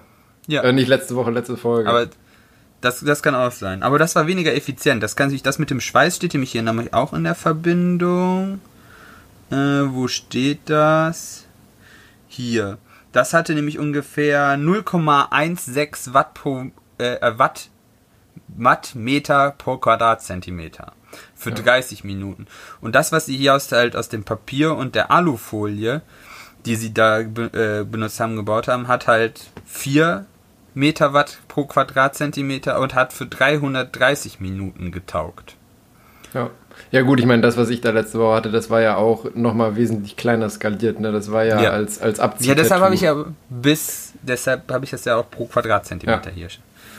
Ähm, also die haben halt das mit Wasserstoff und äh, Luft und ich habe, glaube ich, gerade das als Elektrolyt bezeichnet. Das sind halt quasi der Brennstoff und das Oxidationsmittel, was du halt auf beiden Seiten anlegst. Und das Elektrolyt in der Mitte äh, ist eine Natriumoxidlösung, NaOH. Natriumhydroxid. Ja, Ja. Äh, das haben sie halt dann äh, dazwischen getan. Und dann hast du halt quasi eine alkanische Lösung und die hat dann halt äh, die Trennung, äh, also also die, Io- die Ionisierung der Moleküle quasi veranlasst, also dass die Elektronen äh, daraus getrennt werden aus den, aus den Atomen. Ähm, das fand ich eigentlich ganz cool. Hier sind auch ziemlich Bilder, die sehr rudimentär aussehen. Als ob die jemand so quasi gedudelt hätte. Äh, aber ja, mehr brauchte es dafür nicht. Und das ist halt auch so dünn, weil du halt eigentlich nur eine Alufolie und Papier aufeinander hast und das halt mit diesem, mit der, mit dem Elektrolyt halt angefeuchtet hast. Übereinander. Und du musst halt zusehen, dass du auf die eine Seite Wasserstoff und auf die andere Ich Luft wollte gerade sagen, ich glaube, das ist der Kasus Knacktus an der Geschichte. Ja. Ja, da steht hier halt auch leider nicht drin, wie sie genau sie das gemacht haben, aber ich nehme, also quasi, ich stelle mir das so vor, auf der einen Seite ist halt ja Luft und auf der anderen Seite bläst du halt Wasserstoff flüssigen oder also dann halt gasförmig gegen. Ja. Das ist halt also, dass du dann das, äh, dass du halt auf der einen Seite halt Aluminiumfolie und dann Commercial Kitchen Foil, also 98,2 Purity, Prozent Purity, also quasi ne, so standardmäßig Ja. zeigt, Ja, ja. dass das damit eigentlich funktioniert. Und dann denkst du da auch nur so, warum sind wir da noch nicht eher drauf, drauf gekommen? Da brauchst kein fancy Carbon-Zeug, dafür tut's auch Papier. Letztendlich ist das ja auch was Kohlenstoff, eine kohlenstoffbasierte Membran. Ja. Eine sehr grobe, Eine sehr grobe, ja. aber prinzipiell taugt das anscheinend schon. Und was halt auch noch, was ich ja gesehen habe, das, das lief halt nicht bei 600 Grad ab. Das, das glaube ich. Sonst wäre Das- Papier Ja. nicht mehr da. Und das fand ich eigentlich schon ziemlich cool, Ja, das dass sie das cool. einfach so ausprobiert haben. Da kann man sich jetzt noch viele Graphen halt, wie die sich dann halt, die das Papier halt vermessern. Es ist halt kein normales, handelsübliches 80 Gramm Druckerpapier. Das ist halt ein fancy Papier, damit du halt die Membran, du, die muss halt gleichmäßig sein. Und dann hast du hier Ja, dann eben äh, Vermessungen von, auf 50 Millimeter, wie halt diese Papierstruktur aussieht, gesehen, wie konstant oder halt nicht konstant die verschiedenen Versuche waren äh, in der Leistungsabgabe. Ähm, dann siehst du halt eher, dass es halt so eine Spielerei war. Die Werte, die sie da eingetragen haben, waren auch die absoluten Maximalwerte. Ähm, aber ich fand es halt ganz interessant, so als Proof of Concept, dass eine Wasserstoffbrennzelle k- kein fancy äh, Einhorn sein muss, sondern dass das quasi Ja. eigentlich was, was einfach Erreichbares ist, was technisch umsetzbar ist. Ja. Ja, dann da sieht man ja auch, dass, dass man, ich meine, mit diesem Proof of Concept, wie du schon so schön gesagt hast, da kann man ja jetzt auch allein, allein schon nur an dieser Idee, die die da hatten, kann man ja, sage ich mal, das Ganze in Anführungszeichen ordentlich aufziehen ähm, und schauen, was man da wirklich so rausbekommt, wenn man das ernsthaft. Ähm, Naja, das tut man ja schon mit den normalen Brennstoffen. Die sind halt schon, was die, äh, vor allen Dingen auch die äh, Langlebigkeit angeht. Das waren halt nach 330 Minuten ist das halt ausgebrannt. Da kannst du es halt dann in den Müll werfen. Das ist halt, ja, gut. Aber wer weiß, für irgendwelche kurzfristigen kleinen Anwendungen, Spionagedrohnen, die du wie hinkleben kannst. Ja, oder es gibt wieder- auch, es gibt auch, Das auch ist so, ungefähr die so gleiche Idee wie- Wegschmeiß-Powerbanks fürs Handy. Ja, aber das ist ja eigentlich die gleiche Diskussion, die wir jetzt haben, wie wir beim letzten Mal hatten, als du das da mit dem Dingen da hattest, mit dem Tattoo. Ja, wofür man sowas alles gebrauchen kann. Und das ist ja eher, das für mich ist das so eine Enabler-Technologie, so nach dem Motto, wo kann man damit überall hingehen? Ja, ja gut, ich meine, mit, mit dem Ansatz dann natürlich noch viel mehr als bei dem, was ich da hatte.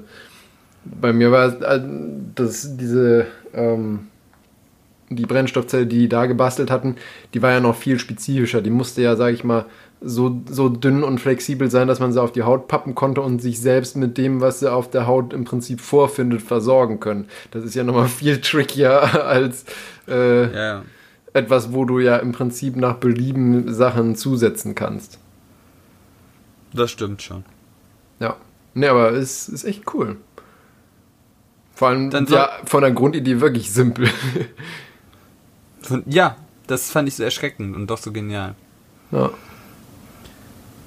Hier, da war das nämlich hier Glukoseoxidase, Human Serum als Elektro Elektrolyt. Naja, aber auch sehr teuer. Ja, das wäre wär schon die katholische äh, Kohlenstoff und PT. Platin. Platin, genau, Mhm. Platin, okay, ja. Ja, da sind die jetzt hier tatsächlich deutlich äh, äh, besser dran. Ja, Ja, krass. Gut, ähm, soll ich dann mit meinem Nucleus Dolores weitermachen? ja, ich bitte darum, damit das hier nicht so weit wird. Ich habe ich hab's jetzt versucht, so weit zusammenzudrücken, wie es auch nur immer irgendwie ging. Ich fand's gut, ich, ich fand's interessant auf Ja, jeden das Fall. hat mir jetzt aber auch Schmerzen bereitet. Aber ich hoffe, es war mal, ich habe mich halt hoffentlich, ich habe ich habe hoffentlich zu, zu viel Murks erzählt und es äh, trotzdem mal ein bisschen zusammenkondensiert. Das für hab mich, ich nämlich für sagen mich klang es schlüssig. Dass ich, dass ich das mal machen soll und mich nicht so auslassen soll. Nein, war schon gut. Ähm, genau, Nucleus Dolores. Damit äh, knüpfe ich eigentlich fast ein bisschen, sage ich mal, an dieses äh, Neuralink an, zumindest thematisch, weil es, äh, wie man, äh, ähm, obwohl, nee, am Titel erkennt man es nicht, aber es geht auch auf jeden Fall um, ähm, um Nervenzellen. Und zwar um, äh, um das Thema chronische Schmerzen.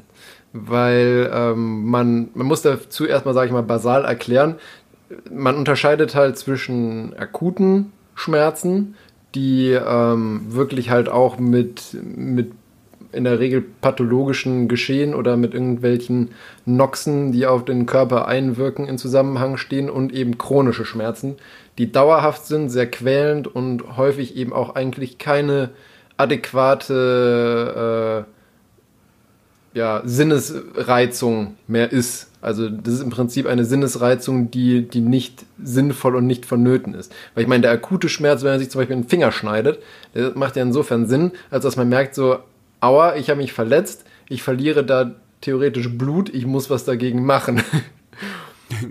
Und Sollte bei, man. Genau, und bei chronischen Schmerzen fehlt eben sozusagen, dass, dass man, dass es sozusagen den Körper dazu veranlassen soll, zu handeln. Und das ist für die Patienten meistens sehr quälend und belastend, logischerweise, wenn du permanent Schmerzen hast und da nur schlecht gegen angehen kannst. Ähm, und das Problem bei den chronischen Schmerzen ist eben auch, dass dadurch, dass du eben keine direkte Kausalität hast, ähm, zu irgendwelchen, sage ich mal, pathologischen Geschehnissen unbedingt, ist es auch schwierig, das Ganze zu behandeln. Ich meine, du, du kannst eben ähm, natürlich Schmerzmittel geben, aber ich kann direkt sagen, so ist wie eine Ibu oder sowas, das reicht dann nicht mehr, sondern musst du Richtung eben Opiate gehen, so wie Morphin und so. Ähm, und das ist halt auch keine Dauerlösung. Da, da gewöhnt sich der Körper dann, dann müssen die Dosen immer höher werden und so weiter Ja, und, und das dann- ist einfach dann- nicht ja. gesund. Ähm, es gibt auch eben diverse Ansätze mit, äh, mit Neuroleptika, also mit, ähm, mit Medikamenten, die halt einfach die Aktivität der, ähm, der Nervenzellen reduzieren können. Aber die sind für die absolute Daueranwendung vom Nebenwirkungsprofil her auch nicht, sage ich mal so, die, die Medikamentenklasse, die man gerne einnimmt. Die nimmt man nur, weil es keine bessere Optionen gibt. Ähm, und de deswegen fand ich es ganz interessant. Da hat nämlich eine, ähm, eine Forschergruppe aus Israel eine Studie jetzt im August im Science veröffentlicht. Und ähm, zwar haben die, deswegen auch der Titel, haben die sozusagen das Problem vom, vom Zellkern angegangen. Und jetzt ist es nämlich so, dass, ähm, dass ja auch jede, also jede Zelle unseres Körpers, auch Nervenzellen, haben einen Zellkern.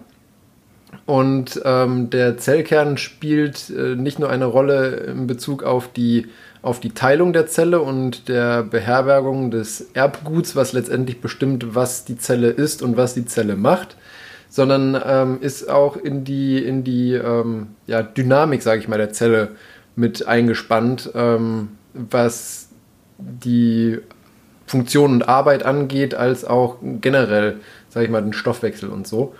Ähm, und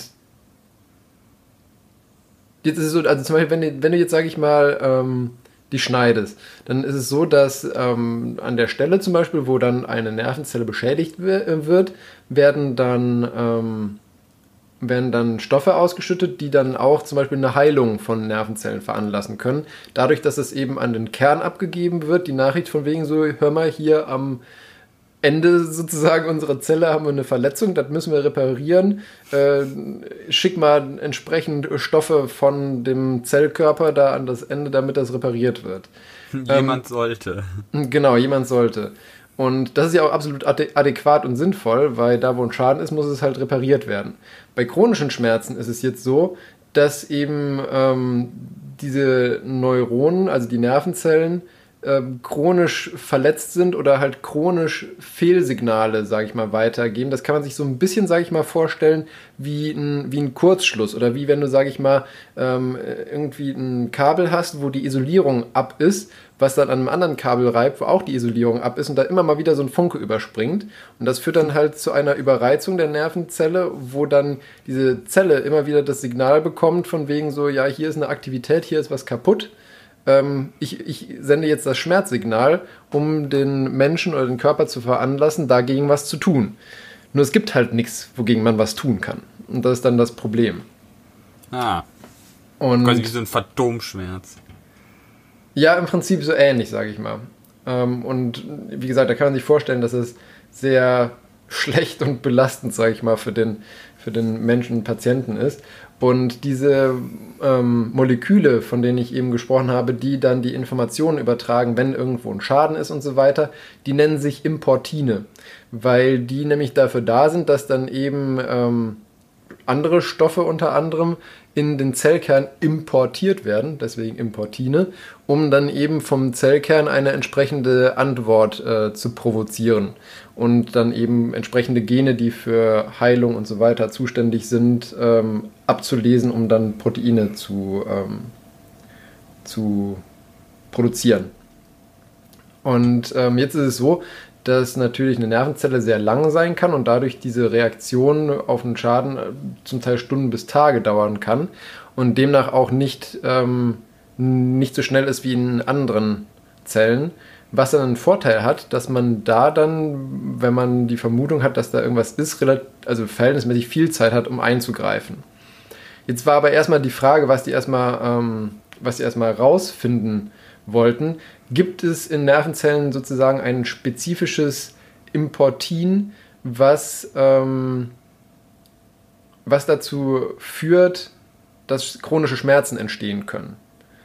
Oder was generell für die, für die Schmerzwahrnehmung zuständig ist. Und da haben dann, ähm, haben dann die, diese Arbeitsgruppe aus Israel mit einer ähm, Arbeitsgruppe von der Universität in Lübeck zusammengearbeitet. Und ähm, die haben dann die, die guten alten, armen kleinen Mäuschen. Oh nein, mal wieder bemüht und haben ähm, ganz ein, in Anführungszeichen ganz einfach ähm, im Prinzip von allen Importinen, die man kannte, ähm, Mausreihen kreiert, wo immer ein Importin fehlte. Und dann letztendlich getestet, wie diese Mäuse auf, äh, auf Schmerzsensationen äh, oh nein, reagieren. Dann sind die noch gequält worden. Gefällt ist natürlich immer relativ. Also man hat denen jetzt kein, kein Bein abgehackt, sondern die haben, äh, haben Capsaicin topisch bekommen. Tse. ich hab ja. gedacht, ihr hättet die dann mit so Nadeln gepiekt. Nee, nee, nee. Muss ja auch alles, auch wenn es, ähm, auch wenn die Mäuse oft gequält werden oder oft genutzt werden als Versuchstiere, ähm, muss das natürlich alles ethikkonform sein zumindest. Ähm, Wessen Ethik? Von der entsprechenden Ethikkommission. Ja, ja, genau. Ja, nee, auf jeden Fall ähm, haben die dann herausgefunden, dass es, äh, also in diesen verschiedenen Linien und den Tests herausgefunden, dass es ein Importin gibt, das Importin Alpha 3, heißt es einfach, was eben für den Schmerzsignalweg und die Schmerzsteuerung zuständig ist. Und da haben sie herausgefunden, dass ähm, dieses Importin auch bei akuten Schmerzen, ähm, sage ich mal, rekrutiert und äh, ausge ausgebildet und ausgeschüttet wird. Ähm, dann aber, sage ich mal, wieder, sobald die Heilung stattgefunden hat, wieder verschwindet, in Anführungszeichen. Und bei, ähm, bei den Mäusen, die, sage ich mal, chronische Schmerzen, in Anführungszeichen, entwickelt haben, da war es so, dass sich dieses äh, Importin Alpha 3 äh, in den in dem Zellkörper von den Nervenzellen angesammelt hat, angereichert hat. Und ähm, dann haben sie natürlich konsekutiv geguckt, okay, dieses Importin ist letztendlich ja nur etwas, was den, die Nervenzelle dazu veranlasst, chronische Schmerzen zu entwickeln. Aber letztendlich ist es ja nur sozusagen der, der Anschalter. Was ist das Ergebnis von dem Anschalten in Anführungszeichen? Und da hat man ein Protein entdeckt, äh, das sich C-Phos einfach nennt. Und ich weiß auch nicht, wie sie da drauf kommen. Einfach C-FOS. ah, okay, also das hat nichts mit Phosphor. Äh, nee, nee, nee, nee. Das ist irgendeine, irgendeine Abkürzung. Und das ist auf jeden Fall ein äh, Transkriptionsfaktor, der dazu führt, dass eben bestimmte Gene von dem Genom in den Nervenzellen ähm, abgelesen und dann zur Proteinbiosynthese genutzt wurde. Und ähm, das hat sich dann eben bei diesen Mäusen auch angesammelt. Jetzt war natürlich dann die, die nächste Schlussfolgerung daraus, beziehungsweise der nächste Ansatz. Okay, wir haben herausgefunden, die Mäuse, die chronische Schmerzen haben, haben dieses äh, Alpha-3-Importin und das C-Phos. Schalten wir das Ganze einfach mal aus und gucken, was passiert. Und das haben sie auch gemacht, indem sie mit, ähm, mit genetisch äh, modifizierten Adenoviren den Gehalt von C-Phos oder dem Importin Alpha-3 in den Nervenzellen ähm, von den Mäusen dann reduziert haben. Und äh, was sie erhofft hatten natürlich, ist dann auch eingetreten. Diese chronischen Schmerzen waren dann mehr oder weniger weg. das hört sich erstmal gut an. Ja. Genau. Ähm, jetzt ist es natürlich so, dass du schlecht irgendwelche genetisch manipulierten Adenoviren als äh, Therapeutikum nutzen kannst.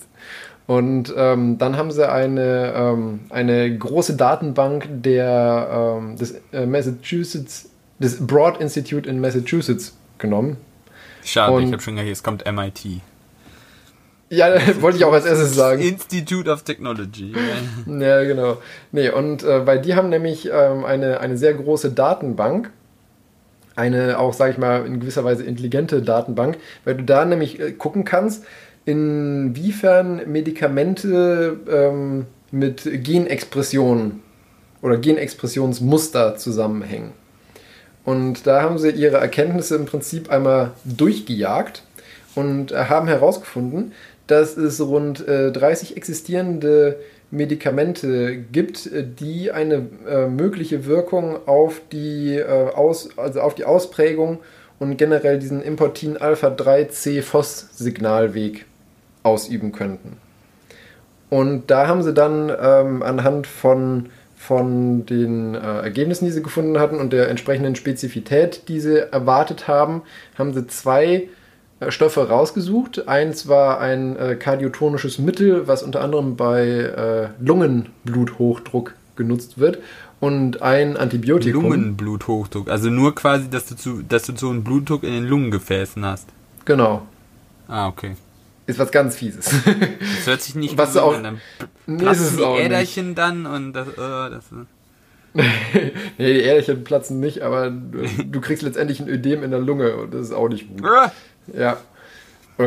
Auf Dauer zumindest. Ähm, auf Dauer, genau, und das, und äh, das andere Mittel war einfach ein Antibiotikum tatsächlich sogar. Ähm, und äh, die haben sie dann auch an den Mäusen eben getestet und haben dann auch festgestellt, dass nach Injektion von diesen Präparaten ähm, die Mäuse auch keine neuropathischen, also keine chronischen Schmerzsymptome mehr gezeigt haben, beziehungsweise diese auf jeden Fall signifikant gelindert wurden. Wie macht man das bei Mäusen fest? Ja, ich habe gedacht, haben mir schon gedacht, dass du das fragst. Das, Obvious das, question. Genau, da die natürlich nicht Aua sagen können, oder schlecht zumindest, wird das über. Wie ist ähm, ihr Schmerz auf einer Skala von 1 bis Fieb? genau. Zweifach Fieb. ähm, ähm, das wird über, äh, über Verhalten und Vermeidungsauswertungen äh, oh. gemacht. Ja, klar. Ne? Ich ja, meine, ja. es ist, du hast recht. Ähm, Wie kalibriert man das? Das weiß ich jetzt nicht.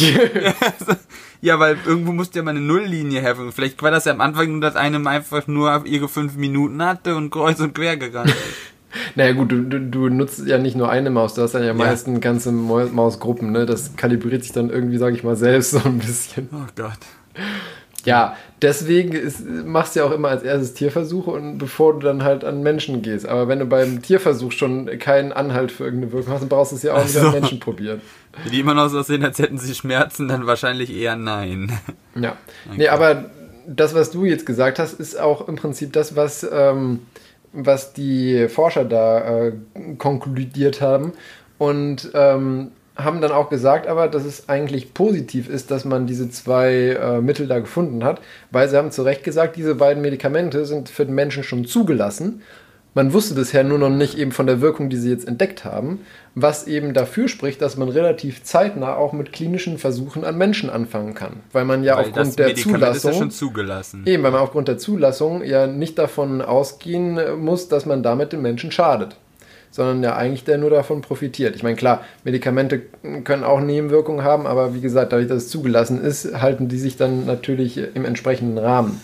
Das war cool. Ähm, das, äh, Und aufgrund dann von den Erkenntnissen, die man aus diesen Studien dann rausfindet, will man dann versuchen, eben noch wesentlich äh, exaktere ähm, Wirkstoffmoleküle zu entwickeln, die dann äh, spezifischer sind. Und natürlich, ich meine, wenn du einen Schmerz behandeln willst, brauchst du natürlich kein Antibiotikum, was gleichzeitig auch noch gegen Bakterien wirkt. Das ist ja Quatsch. Nein. Und das wollen sie dann im Prinzip als übernächsten Schritt angehen. Aber sie erhoffen sich dadurch dann eben neue Wirkstoffe zu entwickeln, die eben im Vergleich zu dann so Morphinen und so weiter äh, natürlich viel, viel verträglicher sind und auch viel, viel ähm, ungefährlicher einzusetzen, sowohl für den Patienten als auch für, für die Umwelt, sage ich mal. Weil ich meine, gerade wenn du nach Amerika oder so mal guckst, da mit den ganzen Opiaten und so, das ist ja Heieieiei, muss man sagen. ähm, Ja. Da wird ja viel äh, Schindluder Ja, wenn das keine quasi äh, bewusstseinserweiternden ja, Eigenschaften hat, dann Ja. kann es auch nicht mehr als nicht mehr da- dahingehend missbraucht werden. ja. Ne, aber das fand ich eben ähm, ganz cool, dass man da dann einfach mal versucht hat, das Problem einfach im Prinzip von einem ganz anderen Punkt aus anzugehen, Nee, weil man vor bisher immer. von der Hm? mal, vor allen Dingen mal von der Wurzel anzugehen, weil was du ja mit allen Schmerzmitteln sonst oder mit Morphium Genau, vor du- allen Dingen nur tust, du machst du, du drückst einfach nur einfach sehr fest drauf, einfach so, damit keiner merkt. Ja, Du löst das Problem ja aber nicht. Nee, genau. Ist, wie gesagt, äh, wir haben im Prinzip das ganze Problem schon vor oder bei der Entstehung mal angegriffen, weil alle Therapien, die du bis jetzt hast, ähm, sind ja eher so, dass wenn das Kind schon in den Brunnen gefallen ist, dass du es irgendwie versuchst, dass es nicht ertrinkt. Rauskriegst es aber trotzdem nicht. genau. Halt dich an dem Rettungsreifen fest. genau, so ungefähr. Ja, und das fand ich auf jeden Fall einen, einen coolen neuen Ansatz für das ganze Problem mal. Das, das hört sich ja wirklich so an, also gerade im Hinblick auf die Opiate, dass, da- dass das vielleicht, dass, da hat das ja doch dann schon einen ziemlich großen Einschlag. Ja, Krass. das war mein Nucleus Dolores. Ja, dann habe ich mir was vollkommen anderes. Ich hörte jetzt fast schon fies an, aber eigentlich war das was voll Cooles. Ja, Ja. Krass. Ja, bringe ich dich gleich mal schlecht drauf, ne? Ah, ich ich habe schon Aggressionen, wenn ich dieses, das sehe, was du da geschrieben hast. Ayurvedische Gesundheitsgedönse, ne? Und zwar wurde da in einer Lokalzeitung äh, unter Gesundheitstipps äh, halt ein, ein, ein Tipp gepostet, halt eben von einer Frau Kerstin Rosenberg, die irgendwas mit Ayurveda zu tun hat. Äh, und die den Menschen äh, eingekochtes Wasser näher bringen möchte. Und das Rezept äh, liest sich wie folgt. Ich zitiere nur, ich, das ist nicht meins. Ich, ich lese das nur, wie das hier in dieser Zeitung so steht. Ich lese vor. Ein Liter Wasser bei mittlerer Hitze ohne Deckel auf circa 875 Milliliter einkochen. Also bisschen was wegdampfen. Einkochen. Ähm, Kerstin Rosenberg dazu, dieser Prozess ordnet die Wassermoleküle neu, verdichtet ihre Mole ihren Molekularverbund und intensiviert die immunstärkenden Eigenschaften. Oh Gott. Eingekochtes Wasser ist eine äh, eingekochtes Wasser in eine Thermoskanne füllen. Die erste Tasse noch morgens auf nüchternen Magen trinken, den Rest über den Tag verteilt und alle 30 Minuten in kleinen Schlucken. Dann wirst du quasi unsterblich. Das mit den Molekülen neu ordnen, das finde ich cool. Bei, bei mir schrillen schon alle Alarmglocken, wenn ich schon nur höre, Wasser einkochen. Von einem Liter auf 875 wieder reduzieren. Ja, genau. Das ist, es gibt so ein schönes GIF, wo einer einfach vom Schreibtisch aufsteht, Fenster aufmacht und rausspringt. genau, ja. Das ist, das ist die einzig adäquate Reaktion auf diesen wirklich eingekochten Schwachsinn. Le eingekochter Schwachsinn. Leider wohnen wir beide äh, in Wohnungen, in denen ein Sprung aus dem Fenster wahrscheinlich nicht tödlich wäre. Nee, Nee. ich wünschte es gerade. Nein, so schlimm ist auch nicht. Ah, ist ja, aber das, unfassbar. dass sowas auch noch abgedruckt wird, das ist ja offensichtlicher Mumpitz. Das ist schon fast satirisch. Ich kann nur hoffen, dass, dass irgendjemand da gedruckt hat und gesagt so, ja, genau. Wahrscheinlich gibt's die Frau noch nicht mal. Das habe ich noch nicht mal nachgeguckt, ob es die gibt. Eine schlechte Recherche, Recherche hier. Aber äh, ja, Wasser einkochen und äh, dann ordnen sich die Moleküle neu und die heilenden Wirkungen von Brackwasser werden dann noch intensiviert. Ja. Hm. Mhm. Wollte ich nur noch so mal gesagt haben. Ja, Oh, die Frau schreibt Bücher. Und um Blog. Himmels Willen. Oh Gott, oh Gott, oh Gott, oh Gott. Den Ayurveda Live Blog. Ist das jetzt schon Diffamierung oder da, aber die Frau ist ja im öffentlichen Leben. Rezepte. Oh Gott, die hat noch mehr. Ich möchte nichts hören, bitte. Sonst springe ich hier wirklich aus dem Fenster. Ah, Oder ich gehe aufs Dach hoch und springe aus Nein, dem nein, das Fenster. sind, ich kann, das sind, das sind richtige, Rez- also Quinoa Risotto, ja, also gut, das kann man ja machen. Kürbisglühwein, Das schmeckt ja Curry wenigstens. Und so jetzt, Also aber das, ayurvedischer, ayurvedisches Os Ostermenü mit Spargel. Uiuiuiui. Uiuiuiui. also die. Es geht einfach nicht in meinen Kopf rein, wie sich durch den Vorgang Kochen irgendwelche Molekularstrukturen kompaktieren sollen. Mir auch nicht. Ja, vor allen Dingen, weil das schlimm eigentlich war das, was ja passiert, wenn du ähm, jetzt einer Flüssigkeit wie Wasser, in dem Fall Energie zuführst, würde ihre Molekülstruktur grundsätzlich eigentlich eher ungeordnet Ja, werden, weil eben. die Eigenbewegung der Moleküle durch das höhere Energielevel zunimmt. Und Das heißt, deswegen verdampft es ja. Die müssten eigentlich sich ja mehr bewegen, Ja. anstatt weniger. Eigentlich müsstest du es einfrieren. Kernfusion, im, einfrieren. Kernfusion in der Küche. Das ist diese Molekularküche, von der man immer hört. Genau. Oh mein Gott. Unglaublich einfach. Was für ein Oh, das, Stuss. die, die Seite ist ich musste, ich habe auch letztens äh, von jemandem äh, gehört, dass er ja kein Wasser mehr trinken würde. Das war auch im Zusammenhang mit Ayurveda, ähm, dass er kein Wasser mehr trinken würde, weil es ja viel zu sauer für den Körper wäre. Und was trinkt er stattdessen? Gänseblümchen? Ich, mu- ich war so, ich war so damit beschäftigt, nicht vollkommen auszurasten, dass ich gar keine Fragen mehr gestellt habe. Also Der ernährt sich Wasser nur ist von zu Licht. sauer. Wasser ist im Prinzip die Definition eines Vom pH-neutral. ja. Das, Außer das destillierte Wasser bei- in unserem Chemieunterricht. Das war leicht alkalisch.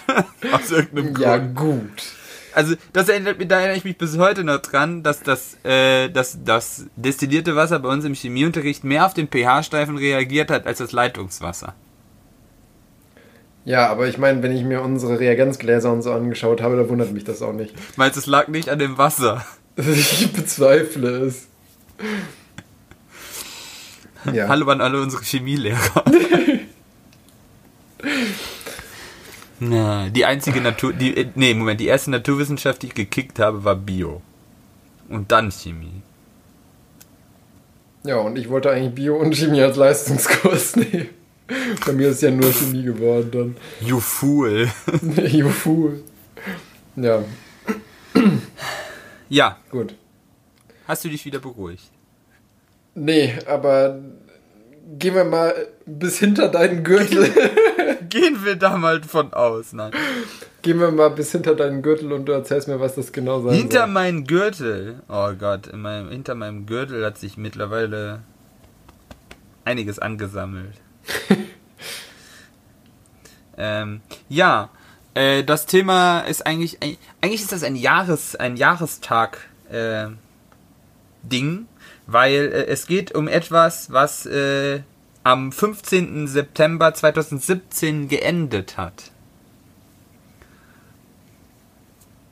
Und zwar. Ja gut, ich meine, ich bin, ich bin jetzt ja schon gespoilert ein bisschen, weil es in unserem Sendeplan drin steht. Ja, sonst ich wusste nicht mehr, ob ich das dann mir noch dran erinnern kann, was ich eigentlich erzählen wollte. ähm, es geht nämlich um die Cassini-Mission. Äh, und die hatte ihr Startdatum am 15. Oktober 1997 und ihr Enddatum am 15. September 2017. Also war die halt gut 20 Jahre unterwegs quasi. Ähm, und bei der Mission handelt es sich halt äh, um eine Expeditions äh, zum also zum Saturn und dessen Monde, also hinter den Asteroidengürtel ins äußere, in den äußeren Teil unseres Sonnensystems.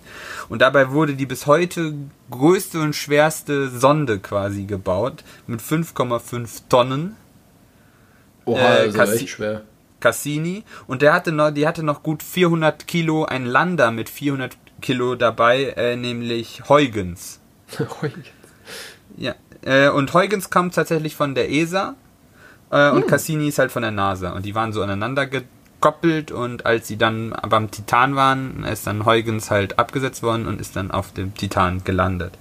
Aber ähm, zurück zum Anfang, also zum 15. Oktober 1997, da waren wir alle noch jung und dynamisch. wir beide.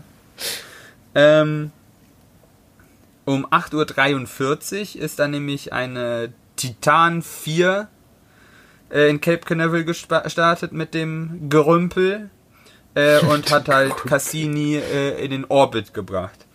Und damals war halt äh, die Titan 4 die größte Trägerrakete, äh, die man so im Arsenal hatte. Also es gab natürlich noch größere, Saturn 5 oder sowas, aber die hatte man da ja nicht mehr zur Verfügung.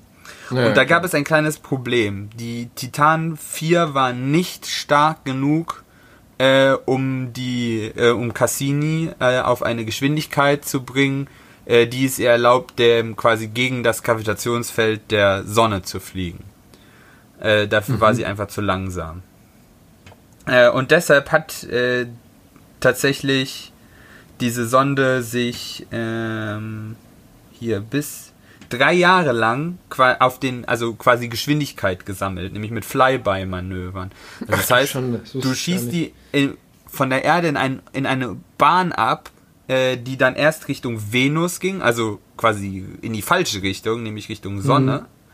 Äh, dann lässt du dich von, quasi von der Sonne anziehen äh, und dann legst du die Bahn natürlich genauso, dass du nicht halt plöpp in die Sonne reingezogen wirst, sondern so nah an der Venus vorbei, dass dich die Venus mit ihrem Gravitationsfeld einfällt, einmal so um sie rum und dich wieder zurückschleudert. Ja. Äh, und dann sind sie halt nochmal an, also das haben sie zweimal gemacht, so an der Venus vorbei geeiert. Die Venus ist übrigens ungefähr genauso groß wie die Erde. Das ist, fand ich, das ist am meisten gar nicht so klar. Die hat fast den gleichen Durchmesser wie die Erde. Also ist auch ein ziemlich massiver Gesteinsbrocken. Ähm, und das hat sie halt, haben sie halt zweimal gemacht, dann sind sie wieder zurück Richtung Erde. Dann haben sie so nochmal an Erde und Mond so ein Flyby-Manöver dran vorbei. Äh, und dann sind sie halt äh, Richtung äußere Planeten. Äh, und dazu muss man wissen, man wusste zu dieser Zeit noch nicht so wirklich richtig, äh, wie gefährlich das ist, so durch den Asteroidengürtel. Also man hat halt schon mal, hier, vorher hatte man ja schon mal die äh, Voyagers da durchgeschickt und sowas.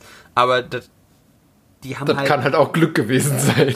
vor allen Dingen waren die alle Mess- und Fotoobjektive, die dann dahinter schon mal waren, so scheiße, dass du da eigentlich, das war halt alles ein bisschen blurry. Äh, und die, damit hat man das halt quasi alles richtig mal ausprobiert. Und dann hat man es sich nicht nehmen lassen, auf dem Weg halt äh, Richtung äh, Saturn so ein paar Wegmarken abzuklappern. Und zum Beispiel hat man sich, hat man das, äh, sich das, also das Asteroidengürtel äh, Element äh, 2685 Masurski angeschaut. Ach, das? Ach, das? Ja, ist ein langweiliger Gestaltsbrocken. Äh, und den hat man sich halt angeguckt, weil man da sich was von versprochen hat und ist dann auch noch am Jupiter vorbeigeflogen, um halt ein paar schöne Fotos zu machen. Ähm, das, da waren tatsächlich die ersten hochauflösenden, die ersten hochauflösenden Bilder vom Jupiter. So einmal so im Vorbeiflug, Mhm. äh, so ga- relativ nah tatsächlich da dran vorbei. Äh, und dann hat man sich auch noch dann Phoebe angeguckt, einen Mond von Jupiter, einen ziemlich eirigen Mond. Mhm. Äh, und äh, am 1.7.2004 ist man dann tatsächlich in den Saturn-Orbit eingeschränkt. Also von 97 bis 2004 war eigentlich nur der Weg bis zum Saturn. Der Weg ist das Ziel. ja, quasi. Ähm, und in der Zeit hatte, hat Huygens eigentlich quasi nichts gemacht, außer an, an Cassini dran zu hängen und ab und zu mal so ein bisschen, so, so mal so einen Testlauf zu machen und zu gucken noch, ah, tut noch alles? Ja, tut noch alles. Also auch Cassini hat, äh, die Messegerätschaften an, äh, an Cassini haben nicht viel gemacht, außer nur zu gucken, so, tut noch? Ah ja, tut noch. ähm, wie die Energieversorgung da ja funktioniert, das hatten wir ja auch schon mal mit diesen äh, radioaktiven Batterien, halt, die halt durch Kernzerfall äh, Strom, also Hi- Hitze, sagen wir, Hitze produzieren und dann hast du äh, Thermoelemente, die aus dieser äh, Wärmeenergie halt elektrische Energie. Ja, ja. Da, den, das Phänomen könnte ich auch mal tatsächlich äh, mal, mal machen. Das ist nämlich relativ weird, wie das Okay. funktioniert. Ähm, aber ja, und äh, dann hat man sich halt diesen erst in den Saturn-Orbit, ist dann da einmal rumgeeiert ähm, und hat sich dann die, auf den Weg zu den Monden gemacht und die Monde angeguckt. Also wenn ich das aber alles aufzähle, die haben sich also einige Monde angeguckt. Dieses des Saturns und drei neue entdeckt. Ach, krass, das man wusste ich noch gar nicht. Äh, Bisher hat man auch 76 Monde im Jupiter-Orbit er- entdeckt. Und das werden immer mehr. Ja gut, dass der Jupiter irgendwie ein Mondensammler ist, das wusste ich schon. Der, der hat, der hat auch beinahe das ganze, äh, in seiner Entstehungsphase das, das ganze Sys- Sonnensystem gekillt. Da können wir kurz mal einen kleinen Exkurs. Die Zeit nehme ich mir, den Exkurs muss ich machen, weil dadurch, dass, Saturn, äh, dass Jupiter ja so massereich war, äh, ist er quasi immer weiter an die Sonne dran. Also es hätte auch gut sein können, Dass dass, crashen. ein, nein, dass ein Zwillingssternensystem draus wird. Also dass so. Jupiter irgendwann so viel Masse generiert, dass der zündet Ja, und zu einem zweiten er Stern wird. Ja, allerdings hat Saturn unser Sonnensystem davor gerettet, weil der hat sich zur Zeit, gleichen Zeit außen auch gebildet und dadurch haben die sich, sind die quasi in eine äh, Gravitationsverbindung zueinander, eine gekoppelte Verbindung Mhm. zueinander gegangen. Und Saturn hat dann quasi Jupiter wieder weiter nach außen gezogen. Aber auf diesem Weg, den er gemacht hat, erst quasi von außen nach äh, Richtung Sonne und dann wieder rein, hat er halt ziemlich viel Material aufgesammelt Jo. und wahrscheinlich einigen Gesteinsplaneten quasi so viel Masse geklaut, dass sie sich nicht richtig entwickeln konnten. Und diese Planeten, die da wahrscheinlich dran kaputt gegangen sind, waren. Haben die dann einfach so- ihn gehängt. Nee, die gibt es immer noch, aber das sind halt einfach jetzt nur kalte Algenöden, weil die nicht genug Masse haben, um eine Atmosphäre zu halten, beziehungsweise Okay, um. Vulkanismus zu behalten. Ceres als äh, Gürtelobjekt, der hätte auch mal ein ordentlicher Planet werden können. Äh, und dann nicht zuletzt äh, der sogenannte Mars. Ja, aber der hat ja eine Atmosphäre. Zwar nur Ja, bis Knöchelhöhe, aber Wenn du es so möchtest, eine ordentliche. äh, und vor allen Dingen hat er keinen flüssigen Kern. Und das liegt außer dran, weil er halt nicht genug Masse hat. Und dann hat er kein Magnetfeld und deshalb wird das mit dem Leben grundsätzlich schon schwierig. Äh, aber ja. Ähm, ich, ich wollte mir noch ein, äh, ich wollte noch ein, ein, ein paar kleine Dinge ähm, mal genauer dazu erzählen, weil ich das so faszinierend fand. Rate mal, was, was der ganze Spaß gekostet hat.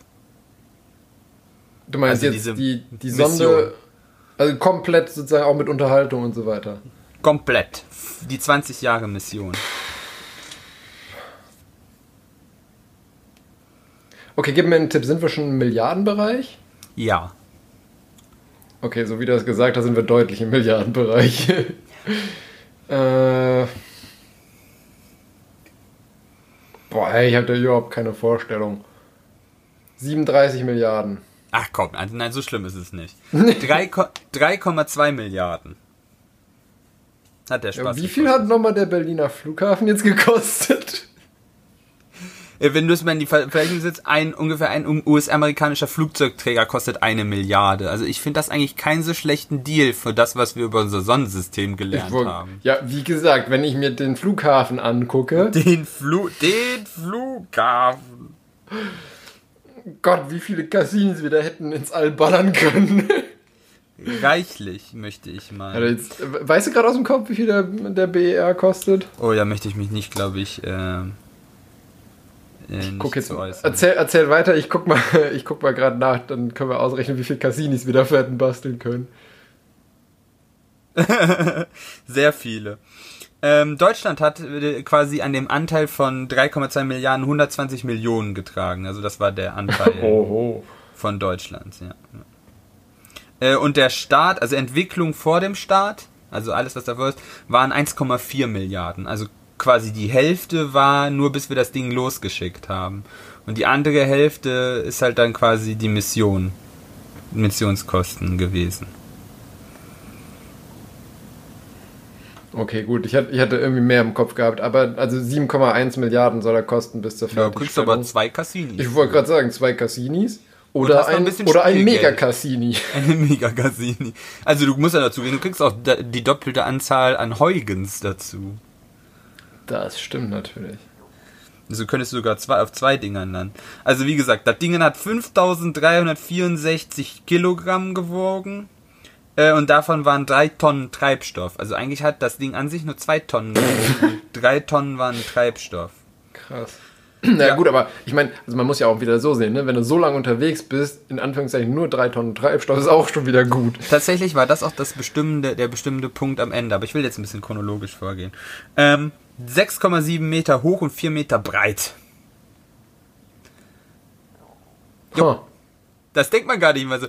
Du musst äh, rate mal, wie groß diese Opportunity. Ich habe mir mal, ich habe eben ich hatte die immer so, weißt du, so Staubsauger groß in, äh, im Kopf, ne? Ja gut, aber ich meine, stimmt, also ich, ich habe mal ein Bild gesehen, das war irgendwie so ein ganz kleiner, sag ich mal, Wettersatellit oder sowas. Habe ich mal Ja. gesehen, wenn, wenn der seine Segel da ausgespannt hatte, war der auch riesig. Ja, Und so ich mein, Opportunity hat ungefähr die Ausmaße eines, also eines Lieferwagens. Krass. Und du denkst dir so, ja, ich habe mir gedacht, das wäre so, so, so, nee, das sind, das sind, die, sind riesig. so ein kleiner Staubsaugroboter. Aber das sind über 6,7 Meter und 4 Meter im Durchmesser. Das ist ein riesiges Fass halt gewesen, was die da durch die Gegend Aber echt? ließen. Ja. Ähm, und äh, tatsächlich war ein großes Problem, was sie hatten, dass die das, dass diese Gerätschaften halt gegen die Hitze, die sie bei der Venus, also bei den Flyby-Manövern hatten, rüsten mussten. Weil da hast du dann so Na gut, klar. Mhm. und äh, die Kälte bei Saturn draußen müssen die Gerätschaften auch alle äh, überleben. Also das war schon relativ tricky. Äh, aber trotzdem war es keine Möglichkeit, einfach so viel Treibstoff einzupacken, dass du dich halt selber bis dahin schießt. Also du bist nicht um diese Venus-Flyby-Manöver hingekommen. Äh, und die Energieversorgung, also die ganzen Strom für die ganzen Gerätschaften oder sowas sind halt aus, also Solarzellen waren halt keine Option. Weil da draußen da hast du halt ein Hundertstel der. Sonnenenergie, die du hier hast. Ja, klar. Da kommst du nicht weit. Also ging es dann wieder nukle nukular. Nukula. Äh, 12,2 Kilogramm Plutoniummaterial war dabei. Also ja Plutoniumoxid und 9,71 Kilogramm waren Plut 9,7 Kilo Plutonium. Überschaubar. überschaubar. Ja, okay. Kannst du eine mittelschwer, mittelgroße, klein, also mittelgroße amerikanische Stadt mit auslöschen. Ja, Ähm, wenn du bedenkst, wie lange du das Ding jetzt mit Strom damit versorgt hast. Ja, genau. Und, und zwar hat, äh, hatte das, äh, ging das halt über radioaktiven Alpha-Zerfall mit einer Halbwertszeit halt von 87 Jahren. Äh, und dann hatte das Ganze ungefähr äh, 9 kW an Leistung, die ganze, ganze Strom. Äh, ja. Ja, das Problem ist, was du hast, das läuft halt nur ungefähr mit einer Effizienz von 7%. Ja, gut. Also so hatten die beim Start hatten die ungefähr 855 Watt, den sie da an Leistung abzweigen konnten. Und äh, am Missionsende 2017 hatten sie noch 605 davon übrig. Ja, das ist ja schon überschaubar, das stimmt natürlich. Also damit musst du halt alles antreiben. Und das Lustige ist, der, also was ich jetzt technisch sehr interessant fand, also die Massenspeichergeräte für die ganzen Daten, also die, der zeichnet ja quasi Massen, Mhm, äh, äh, Daten auf und funkt das alles separat dann, wenn der mal wieder zur Erde ausgerechnet ist, wieder zurück. Also muss der es irgendwo zwischenspeichern. Mhm. Und da haben sie, wie hieß das damals? äh, Festtransistorspeichertechnik. Ich habe das mal übersetzt. Es ist sogenannte, also es ist SSD-Technologie, Solid State Drives waren das. 1997. Ich wollte gerade sagen, da hatten wir doch noch Floppy Disk. Kein Witz. Ja. Das Krass. ist alles Militärstandard halt gewesen. Die haben, Ja, äh, klar. also die haben, die ganz viele von den Prozessoren, die sie haben, haben sie bei Northrop Grumman und äh, General Dynamics halt Ja. gemobst. Also eigentlich ist das Ding aus einer B2 und einer F16 zusammengebaut worden. Ja. Äh, das war halt ganz lustig, wo du denkst, die haben halt tatsächlich SSDs. Äh, Solid State Recorder haben sie es genannt. Also SSRs. SSRs, genau. Äh, und die haben damals schon gesagt, dass es eine höhere Zuverlässigkeit, simultanes Lesen und Schreiben ist möglich, eine gering, äh, geringere Zugriffszeit biet, bietet, äh, höhere Datenraten und du denkst so nice. Und das einfach im Jahr 1997. Und wie lange haben wir Das da ist drauf echt noch gewartet? Lange. Verrückt. Verrückt. Und jetzt eben zu der Datenübertragung. Wir, kennen, wir sind ja ein bisschen verwöhnt mittlerweile mit Gigabit WLAN. Weißt du, wenn du 1300 Megabyte pro Sekunde durch, durch die Luft schicken kannst hier. Möchtest du noch mal einen Quiz machen? Die Ja. 70 Meter Antenne. Mit einer 70 Meter Antenne. Ähm, bis zum Jupiter. Was hast du da für eine Datenrate? Wird das noch in Mbits gemessen? Wahrscheinlich schon nicht mehr, oder? Nein. Nein. Keine Ahnung. 249 Kilobyte, Kilobit, Kilobit pro Sekunde. Okay, dann hätte ich, also ich hätte jetzt tatsächlich sogar im Bit-Bereich erstmal geraten. Mit einer fucking 70 Meter Antenne. Ja, Du hast, du hast auch Platz im All. naja, die war ja nicht an, die ist ja nicht, nicht an Cassini dran. Der hat eine Richtantenne, aber die hier unten, die du hier auffängst.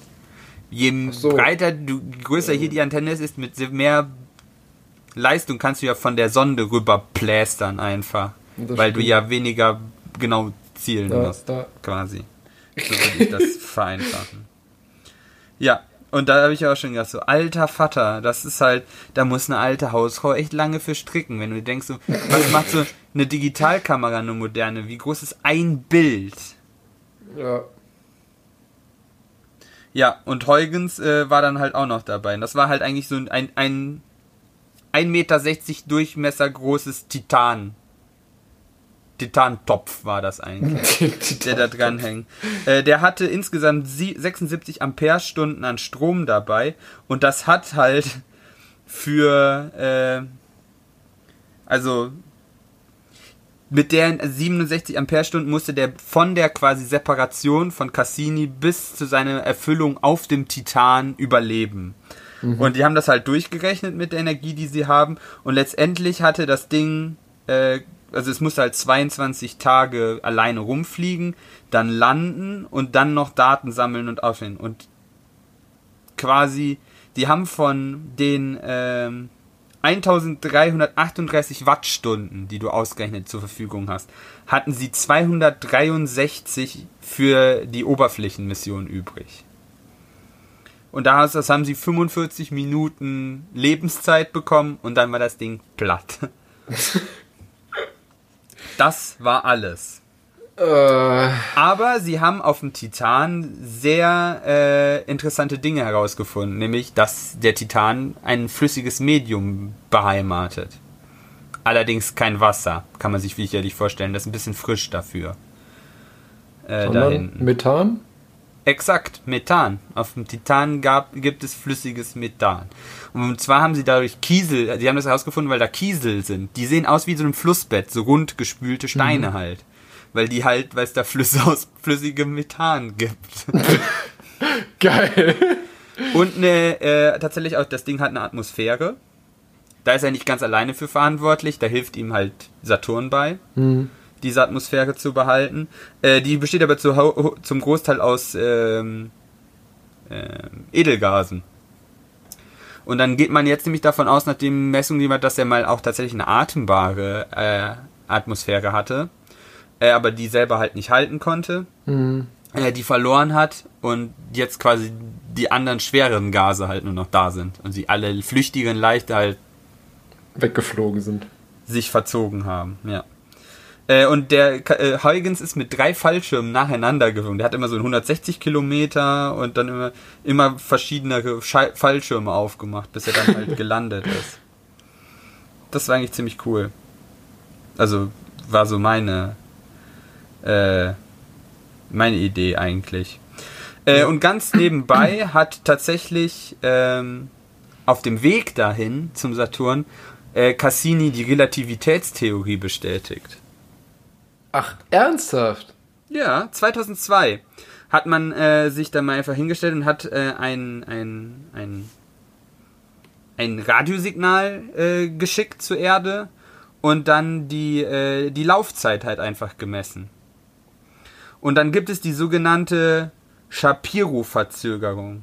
Äh, das ist quasi ein Effekt, der durch Gravitation entsteht. Und dadurch die Gravitation entsteht halt eine Raumkrümmung, also laut Relativitätstheorie. Äh, und wenn dieses Radiosignal ja halt durch diese Raumkrümmung flutscht, müsste es ja länger brauchen dann, als wenn es von der Gravitation weg ist. Ja, ja, klar. Und das haben sie gemessen und sie haben eine Zeitdifferenz gemessen. Wenn du das halt quasi an einem Jupiter vorbeischießt, sehr nah, und wenn du es sehr weit weg vom Okay. Jupiter schießt. Ja.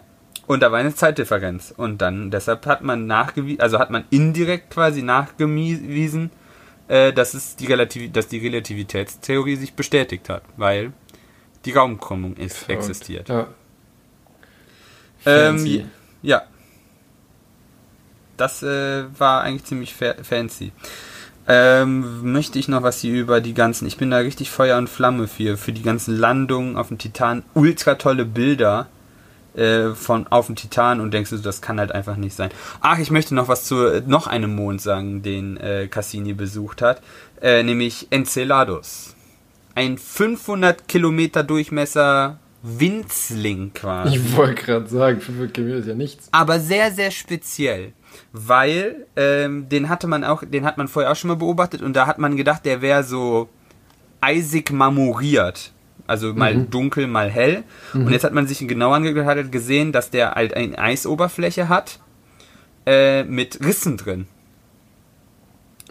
Und dann ist man interessiert geworden dachte so, das sieht aber komisch aus, das gucken wir uns mal, äh, vor, äh, mal genauer an. Und ist dann mit Cassini am 17. Februar 2005 in 1577 Kilometer Entfernung an dem Mond vorbeigeflogen und äh, hat was sehr Seltsames äh, gemessen, äh, nämlich eine Wasserdampfatmosphäre.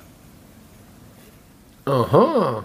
Das Ding wird nämlich äh, so von Saturn durchgenudelt, dass es äh, Energie erzeugt in seinem Inneren. Also immer so Walkarbeit. Der wird immer wie so ein, wie so ein Geknetet Stressball durchge durchgeknetet. Oh Gott. Und der ist innen flüssig. Der hat wahrscheinlich einen ganz kleinen äh, Steinkern, dann sehr viel Wasser da drumherum und außen eine Eiskruste.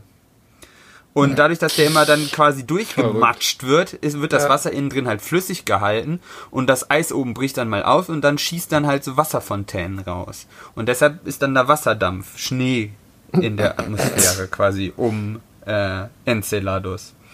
Und das macht ihn sehr speziell, weil wenn wir dann sagen, wir haben flüssiges Wasser auf diesem Himmelskörper, und Energie. Weil das flüssige Wasser ja flüssig drin ist, könnte es da auch Leben drauf geben. Und dann mussten sie einiges, weil man hatte, jetzt hat man ja halt schon ähm, quasi den Titan verunreinigt, indem man da einen menschlichen Lander, nämlich Huygens, Äh. draufgesetzt hat. Und auf, man, eigentlich wollte man halt so lange mit Cassini da durch das System drum eiern, bis das Ding halt den Geist aufgibt. Und dann ist, hat man sich jetzt die Frage gestellt, Kacke, wenn da wirklich Leben irgendwo auf so einem Mond ist, ne? Mhm. Was machen, was tun wir diesem Ökosystem an, wenn wir da unsere Scheiße parken?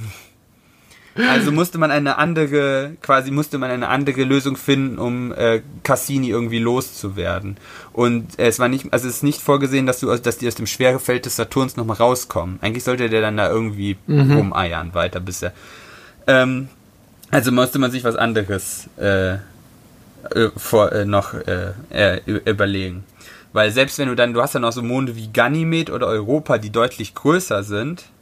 Ganymed ist auch der, ist, so, ist genauso groß wie der Merkur. Ist ein verkackter Mond. äh, und wenn du das auf Enceladus quasi überträgst, dann könnte da auch irgendwas drauf sein oder sowas. Ja, natürlich. Ähm, noch ganz kurz, die Ringe. Man denkt ja immer, die sind sehr flach. Die sind an den meisten Stellen nur 10 Meter breit. Äh, und was ihnen aufgefallen ist, als sie mal so in einem sehr flachen Winkel, eigentlich wollten sie neue Monde entdecken und haben in einem sehr flachen Winkel über diese Ringe drüber geschaut, äh, um quasi Reflexionen von der Sonne. Also das spiegelt sich ja dann auf diesen Ringen. Und wenn dann da irgendwelche Lücken sind mit Monden drin, dann siehst du ja einen Schatten. Weil der Mond ja deutlich breiter ist als der Ring. klar. Und auf einmal ist ihnen aufgefallen, dass da ganze Gebirge drin sind, die 10 Kilometer hoch sind in diesen, äh, in den Ringen. Die von halt Monden aufgetürmt werden sollen. An den Seiten von diesen Ringen. Dann hast du so Ja. Schneisen und an den Seiten türmen sich dann so richtige Gebirge auf von krass. Geröll. Das, auch, Ja. mit den, das haben sie alles mit diesen Schatten gesehen. Das war eigentlich ziemlich schön. Jetzt noch das Grand Finale, äh, weil sie mussten das dann loswerden und dann haben sie sich gedacht, yo, dann schauen wir uns doch mal Saturn ein bisschen näher an, ne? Äh, und sind dann tatsächlich auf Kollisionskurs mit Saturn gegangen. Als dann die, äh, quasi der Treibstoffvorrat von, äh, also die Batterie hatte sie immer noch, äh, aber halt kein Treibstoff mehr und dann kannst du sie nicht mehr steuern und dann könnte sie halt auf irgendeinen von den Monden krachen und das wäre das Worst-Case-Szenario, weil die ja auch noch nicht mal dekontaminiert worden ist. Also du könntest nicht mal sagen, dass da irgendwelche Bazillen von der Erde drauf waren oder so. Und deshalb wollten sie die halt im Saturn versenken. Äh, und tatsächlich hat die bis sehr, also relativ tief noch in den Saturn äh, in die Atmosphäre Daten gesendet, bis sie halt auseinandergebrochen ist von der Atmosphäre, von dem Widerstand. Äh, und weil, weil eigentlich war das nie vorgesehen, eigentlich wollten die sie da eigentlich platten, aber die Sonde ist dazu ausgelegt, quasi immer sich Richtung Erde auszurichten äh, und Funkkontakt zu halten. Und dann hat sie einfach, wenn sie was aufgenommen hat, Gefunkt. sie einfach gefunkt. Äh, und das hat dann eigentlich erwischt. Und so, bis sie halt nicht mehr die Richtung beibehalten konnten, weil sie Ja, auseinandergebrochen ist, hat sie halt gefunkt. Und das letzte, was von der Erde an Cassini gesendet worden ist, war eine Liste mit allen an dem Projekt beteiligten Wissenschaftlern. Was irgendwie so ein bisschen, äh, Ja. ja. Fall, falls, mal, falls ein. Alien, falls Ja, ein. Alien das findet. Es ist der Saturn. Das ist Ja, kaputt. Ich weiß. Auf dem Saturn regnet, also im Saturn regnet es Diamanten, weil der Druck so hoch ist. Und selbst diese Diamanten, wenn die sich dem Kern nähern, werden äh, quasi kaputt gemacht, weil die zu, weil der Druck einfach zu hoch ist. Das sind immer, immer Vora Voraussetzungen, die man da vorfindet. Das kannst du dir nicht kann man sich vorstellen, nicht ne? vorstellen, ja. Ja. Ja, fand ich auf jeden Fall toll. Crazy shit. Aber wirklich crazy shit. Der, ja, der, unser Sonnensystem ist, also ge- generell glaube ich, also wenn unser Sonnensystem schon so weird ist, dann will ich gar nicht wissen, was Oh da ja. draußen noch so alles rumfleucht. nee, das stimmt wohl. Es ist noch sehr viel zu tun, deshalb alle wollen immer zu anderen Sternen reisen. Alter, wir haben hier noch so viel Erst zu noch tun. vor der eigenen Haustüre kehren. Wir, wir entdecken ja immer noch neue große transneptunische Objekte, also die deutlich größer sind auch als Pluto oder sowas. Mhm. Also Planetoide. Aber die sind halt so weit draußen mit so großen Umlaufzeiten. Das ist das gleiche Problem bei den Exoplaneten, dass du die halt. Und du kannst die halt gegen keinen gegen welchen Stern willst du die finden. Du müsstest ja auf die Ja, andere. Seite, um sie gegen die Sonne zu messen. Aber du guckst ja von der Erde nach außen. Ah, das stimmt schon. Wahnsinn. Ja. Einer für alle. Nee, ein Nee für alle steht da. Ein, eine für alle. Oh Das Gott. macht einen Unterschied bei meinem Thema. Verrückt. Und zwar eine für alle. Ähm, das fand ich super faszinierend und super lustig irgendwie. Ähm, weil das war nämlich, äh, ich, wenn ich mich recht entsinne, Uni Heidelberg, die das rausgefunden haben.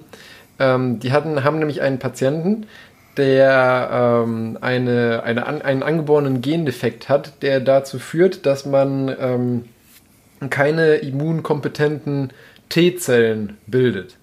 Was in der Regel zur, Volle, zur Folge hat, dass die, ähm, die Kinder, die mit diesem Defekt geboren werden, eigentlich so innerhalb von den ersten ein, zwei Lebensjahren versterben, weil die einfach durch irgendwelche Banalitäten bzw. banalen Infektionen halt einfach sterben daran, weil sie kein Immunsystem besitzen. Ähm, dieser Patient ähm, ist aber ein besonderer, der ist mittlerweile nämlich, glaube 18 oder 19 Jahre alt. Also eigentlich wesentlich älter, als er hätte sein dürfen. Und ähm, die wussten nicht so genau, warum eigentlich. Und da, genau, und die haben er herausgefunden, genau, die haben herausgefunden tatsächlich, dass er definitiv ein eingeschränktes Immunsystem hat, weil er halt auch diesen Gendefekt hat. Aber anscheinend ist irgendwo bei ihm im Körper durch Spontanmutation eine, ähm, eine Stammzelle entstanden, die den Gendefekt repariert hat. What? Und diese eine Stammzelle lebt halt in diesem Patienten und produziert fröhlich vor sich hin funktionierende T-Zellen, die dafür sorgen, dass dieser Mensch überlebt. Und jetzt suchen sie diese verkackte Stammzelle. Ne, nee, das noch nicht mal. Äh, ich ich meine, äh, was wollen sie mit der Stammzelle machen? Ähm, Die können sie ihm ja nicht rausnehmen, sonst ist er tot. Beziehungsweise dem Untergang geweiht, sagen wir mal eher so. Aber ähm, die waren halt super faszinierend und ich fand es auch faszinierend, dass halt so eine einzige Zelle, die spontan mutiert ist, dafür sorgt, dass dieser Eine, Mensch eine Zelle, die sich nicht mit dem Status quo zufrieden gibt. Genau. Nein! Genau, ja. Nee, das haben sie halt einfach rausgefunden, weil sie dem dann ähm, Blut- und Gewebeproben eben entnommen haben, dem Patienten, um zu gucken, um sich diese T-Zellen, die er dann eben hat, die zwar von der Gesamtzahl reduziert sind, aber die er eben hat, und haben dann herausgefunden anhand von verschiedenen Markern, dass äh, diese Zellen alle von ein und derselben Mutterzelle sozusagen abstammen Nein. müssen. Ja. Haben im Prinzip eine, eine Stammbaumanalyse von diesen T-Zellen gemacht. Eine Zelle, eine Stammzelle. Genau, eine Stammzelle. Deswegen Oh eine Gott. für alle, nicht einer. Oh mein Gott. ja, das fand ich absolut genial, muss ich sagen. Also Das- die, die eine Stammzelle, der gehört eine Medaille verliehen. Ja, Hat die mittlerweile einen Namen? ist, ist nicht MVP, sondern MVC. Ja, Most valuable cell. cell. ist sie tatsächlich Ja. für diesen Menschen. Ja, ist wirklich. Der. Rest ist alles Crap, aber die ist ja. äh, Genau. Ja, und das, das fand ich auf jeden Fall äh, sehr erwähnenswert.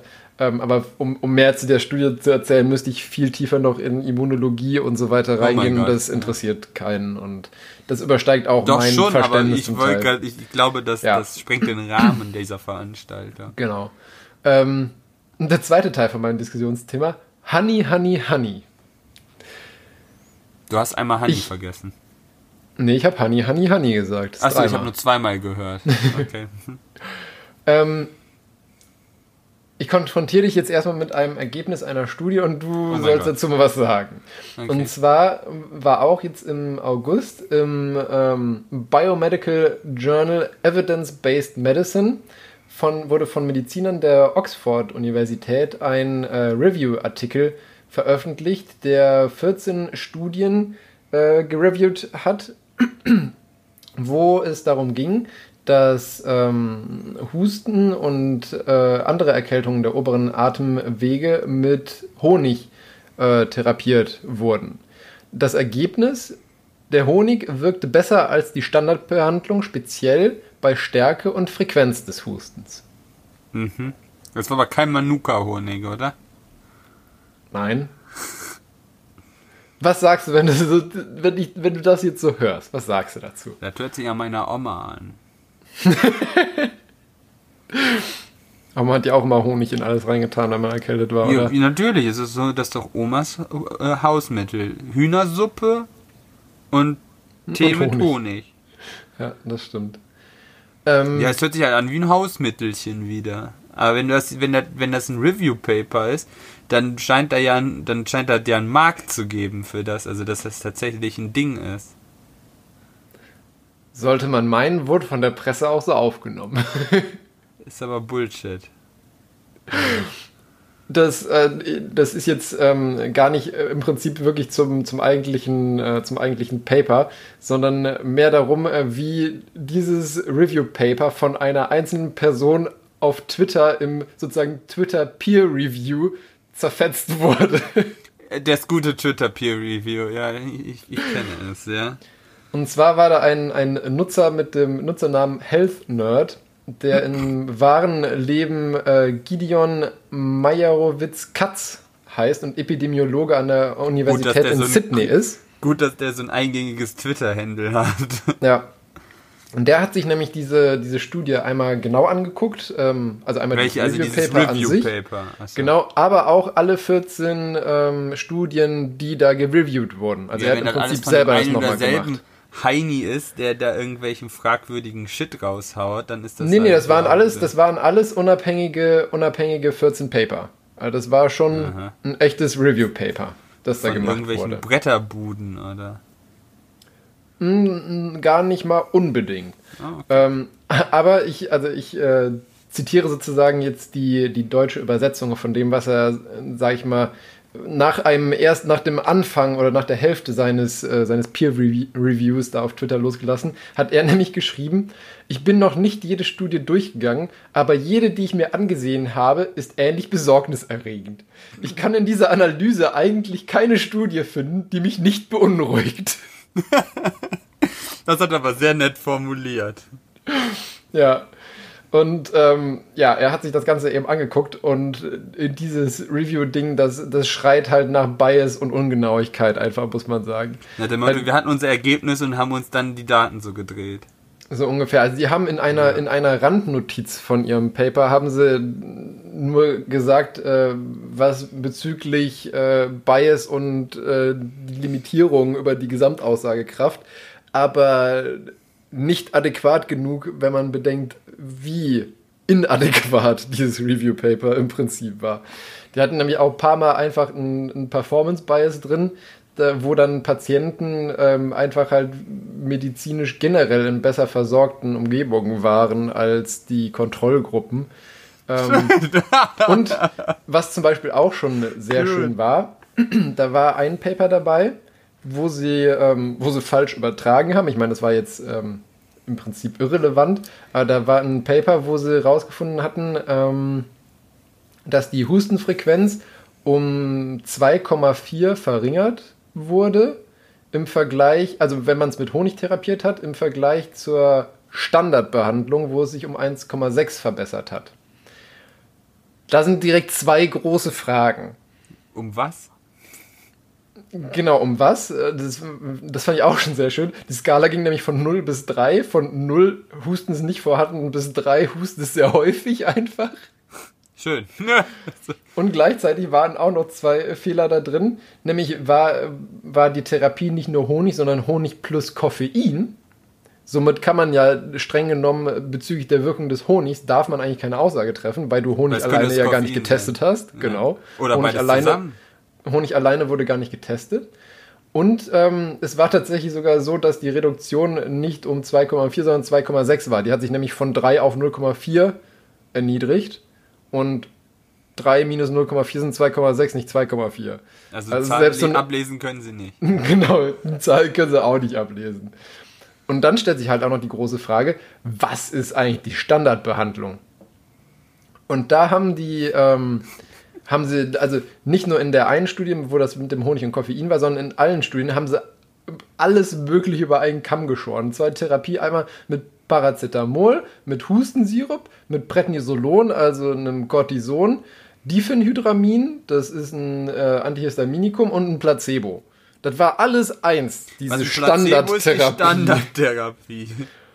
Ja, also halt nichts machen. Ne? Ich meine, äh, so. ich bin auch jemand, wenn ich Husten habe, dann warte ich halt. Warte. dann, dann musst du ja nicht zwangsläufig eine Therapie machen. Insofern Placebo. Aber die, die haben alles äh, in einen Topf geschmissen. Einmal und, umgerührt ähm, und gesagt haben, Honig ist gut.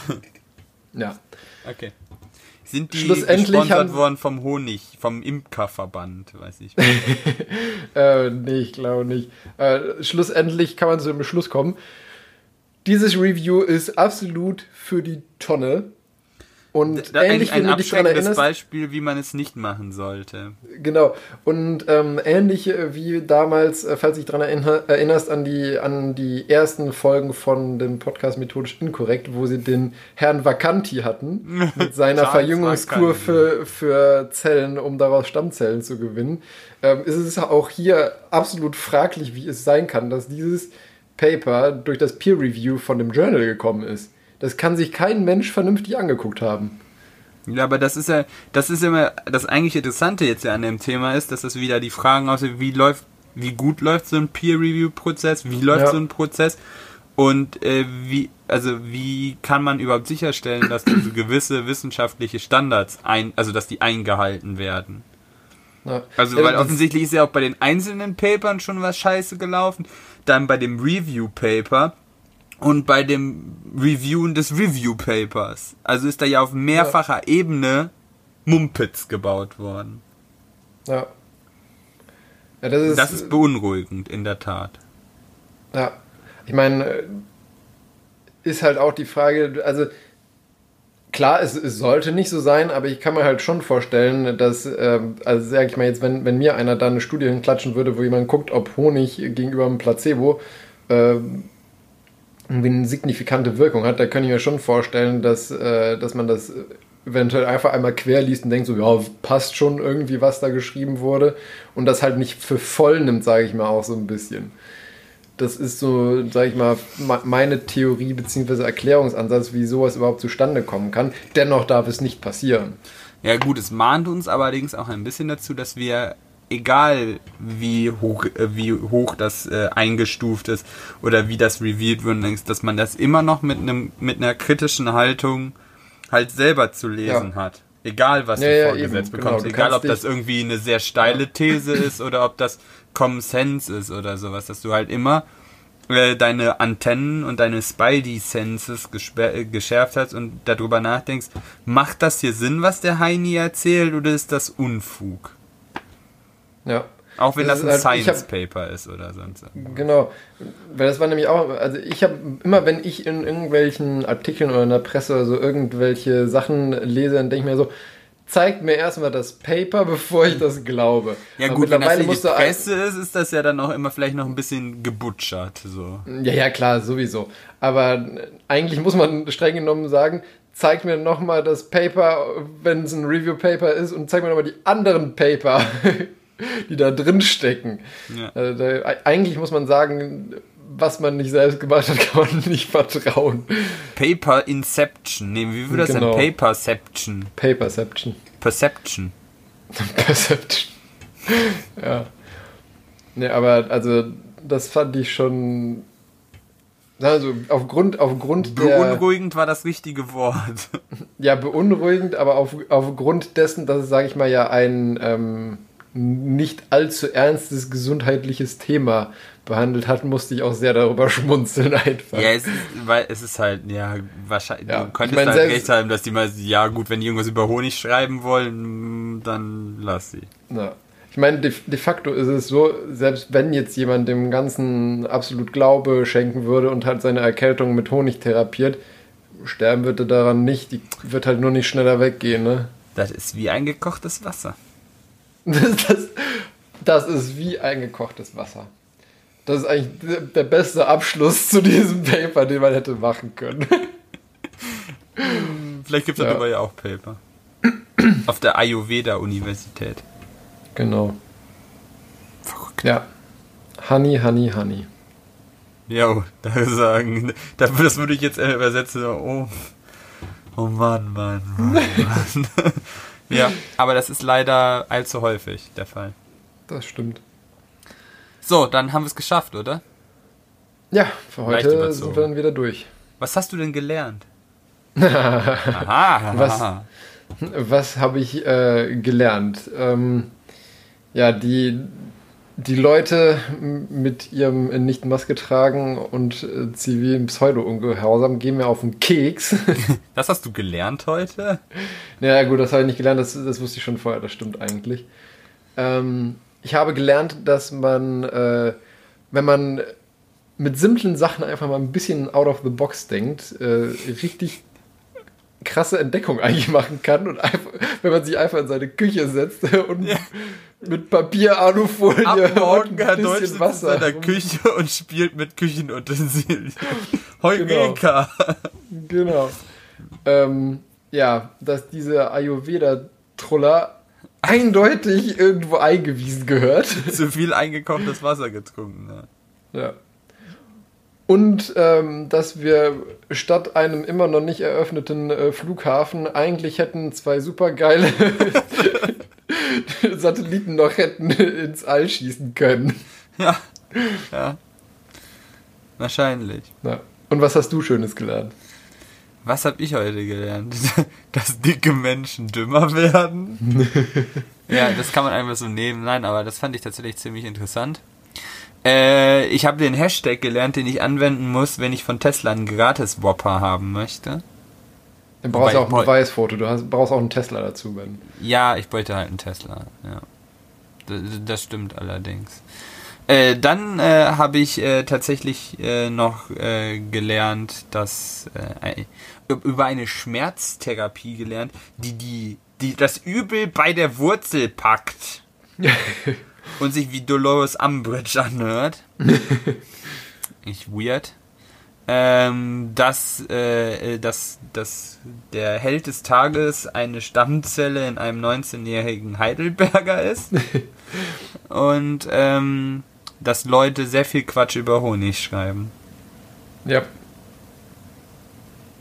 Ja, wir Auch wieder. gesagt, Das, das das, hättest du eigentlich auch bei Nepper, Schlepper, Arschgeigen hinschreiben. Ja, gut, das stimmt, das stimmt eigentlich. Ja, ja mit dem Manuka-Honig hatten wir auch schon mal in, was war das, Folge 11. Das war glaub ich. Ostern, das war die, die Osterfolge. Ja, ja. Genau, Folge, Folge 11, Apothekerin Maya. Ach, Maja. ah, immer noch toll. Gut. Du hast einen äh, humoristischen Ausklang vorbereitet. Ja, richtig, unter dem Motto Quelle der Inspiration. Der hatte dies, Oha. dieses Mal tatsächlich eine Überschrift. Ja. Ja. Dann hau ich den mal raus. Äh, also in den 60er Jahren wollte ein Flugzeughersteller einen Jet bauen, der Mach 4 erreichen sollte. Nach vielen Jahren war der Jet dann endlich fertig und der Testpilot holt zum ersten Testflug ab. Alle bestaunten das Flugzeug und es erreichte Mach 1, Mach 2, Mach 3, Mach 3,5 und dann rissen plötzlich die Tragflächen ab und das Flugzeug stürzte ab. Die Ingenieure gingen zurück zu ihren Zeichentischen und verbrachten Monate damit, alles noch einmal durchzugehen und zu verbessern. Als der nächste Testflug äh, der verbesserten Version anstand, waren alle sehr aufgeregt. Doch, was, doch das Ergebnis war vernichtend. Wieder rissen die Flügel ab und das Flugzeug stürzte ab. Die Ingenieure äh, gingen durch sieben Iterationen und waren kurz davor aufzugeben, als sie beschlossen, Bob anzurufen. Bob war ein Ingenieur im Ruhestand, den der Ruf, dem der Ruf vorauseilte, alle technischen Probleme lösen zu können. Bob kam also in die Firma und ließ sich alle Zahlen, Diagramme und Zeichnungen geben und nahm sie mit nach Hause, um sie sich in Ruhe anzuschauen. Am nächsten Tag rief er die Firma an und sagte, er habe die Lösung für das Problem gefunden. Bohrt vertikale Löcher durch die Tragflächen genau da, wo sie den Rumpf über, äh, in den Rumpf übergehen. Zunächst wunderten sie, wunderte sich jeder, warum soll man Löcher in einen Flügel bohren, der immer abreißt. Bob aber bestand darauf und äh, sagte, dass es funktionieren würde. Später am Tag äh, testeten sie den Jet und erreichte äh, Mach 4 ohne Probleme. Der Test wurde damit für äh, erfolgreich abgeschlossen erklärt. Die ganzen Ingenieure liefen zu Bob, um zu gratulieren äh, und seiner außergewöhnlichen Fähigkeiten, Lösungen für technische Probleme zu finden, äh, Tribut zu zollen. Einer der Ingenieure fragte ihn dann, wie bist du auf die Idee gekommen, Löcher in die Tragflächen zu bohren? Bob antwortete, also, das will ich dir erzählen. Ich war auf der Toilette und plötzlich kam es mir. Toilettenpapier reißt nie an der Perforation. ist schön. Ja. Der hat ein bisschen lange gebraucht. Das Nee. ist eine sehr simple Er muss Pointe, wirken, aber- ja. Das stimmt. Ja. Ja, herrlich, ja. Wobei, lustigerweise, also, ich habe diese Beobachtung auch schon gemacht, aber lust, lustigerweise eigentlich immer nur auf öffentlichen to Toiletten. Es kommt auf die Qualität des Klo Klopapiers an, wolltest du damit sagen. Ja. Ich kenne das nur von Werkstattpapier, da ist das nämlich auch so. Der ist halt auch so Perforation und das reißt immer woanders. Mittendurch oder so, aber nie da. Tja. Nicht, dass das da ein Problem wäre. Ist da auch ziemlich Gut, klar. wenn, wenn mir das nächste Mal regelmäßig irgendwas kaputt geht, bohre ich einfach an der Stelle, wo es kaputt geht, Löcher rein. Das merke ich mir. Das wird zum Sonntag. Das Wort zum Sonntag.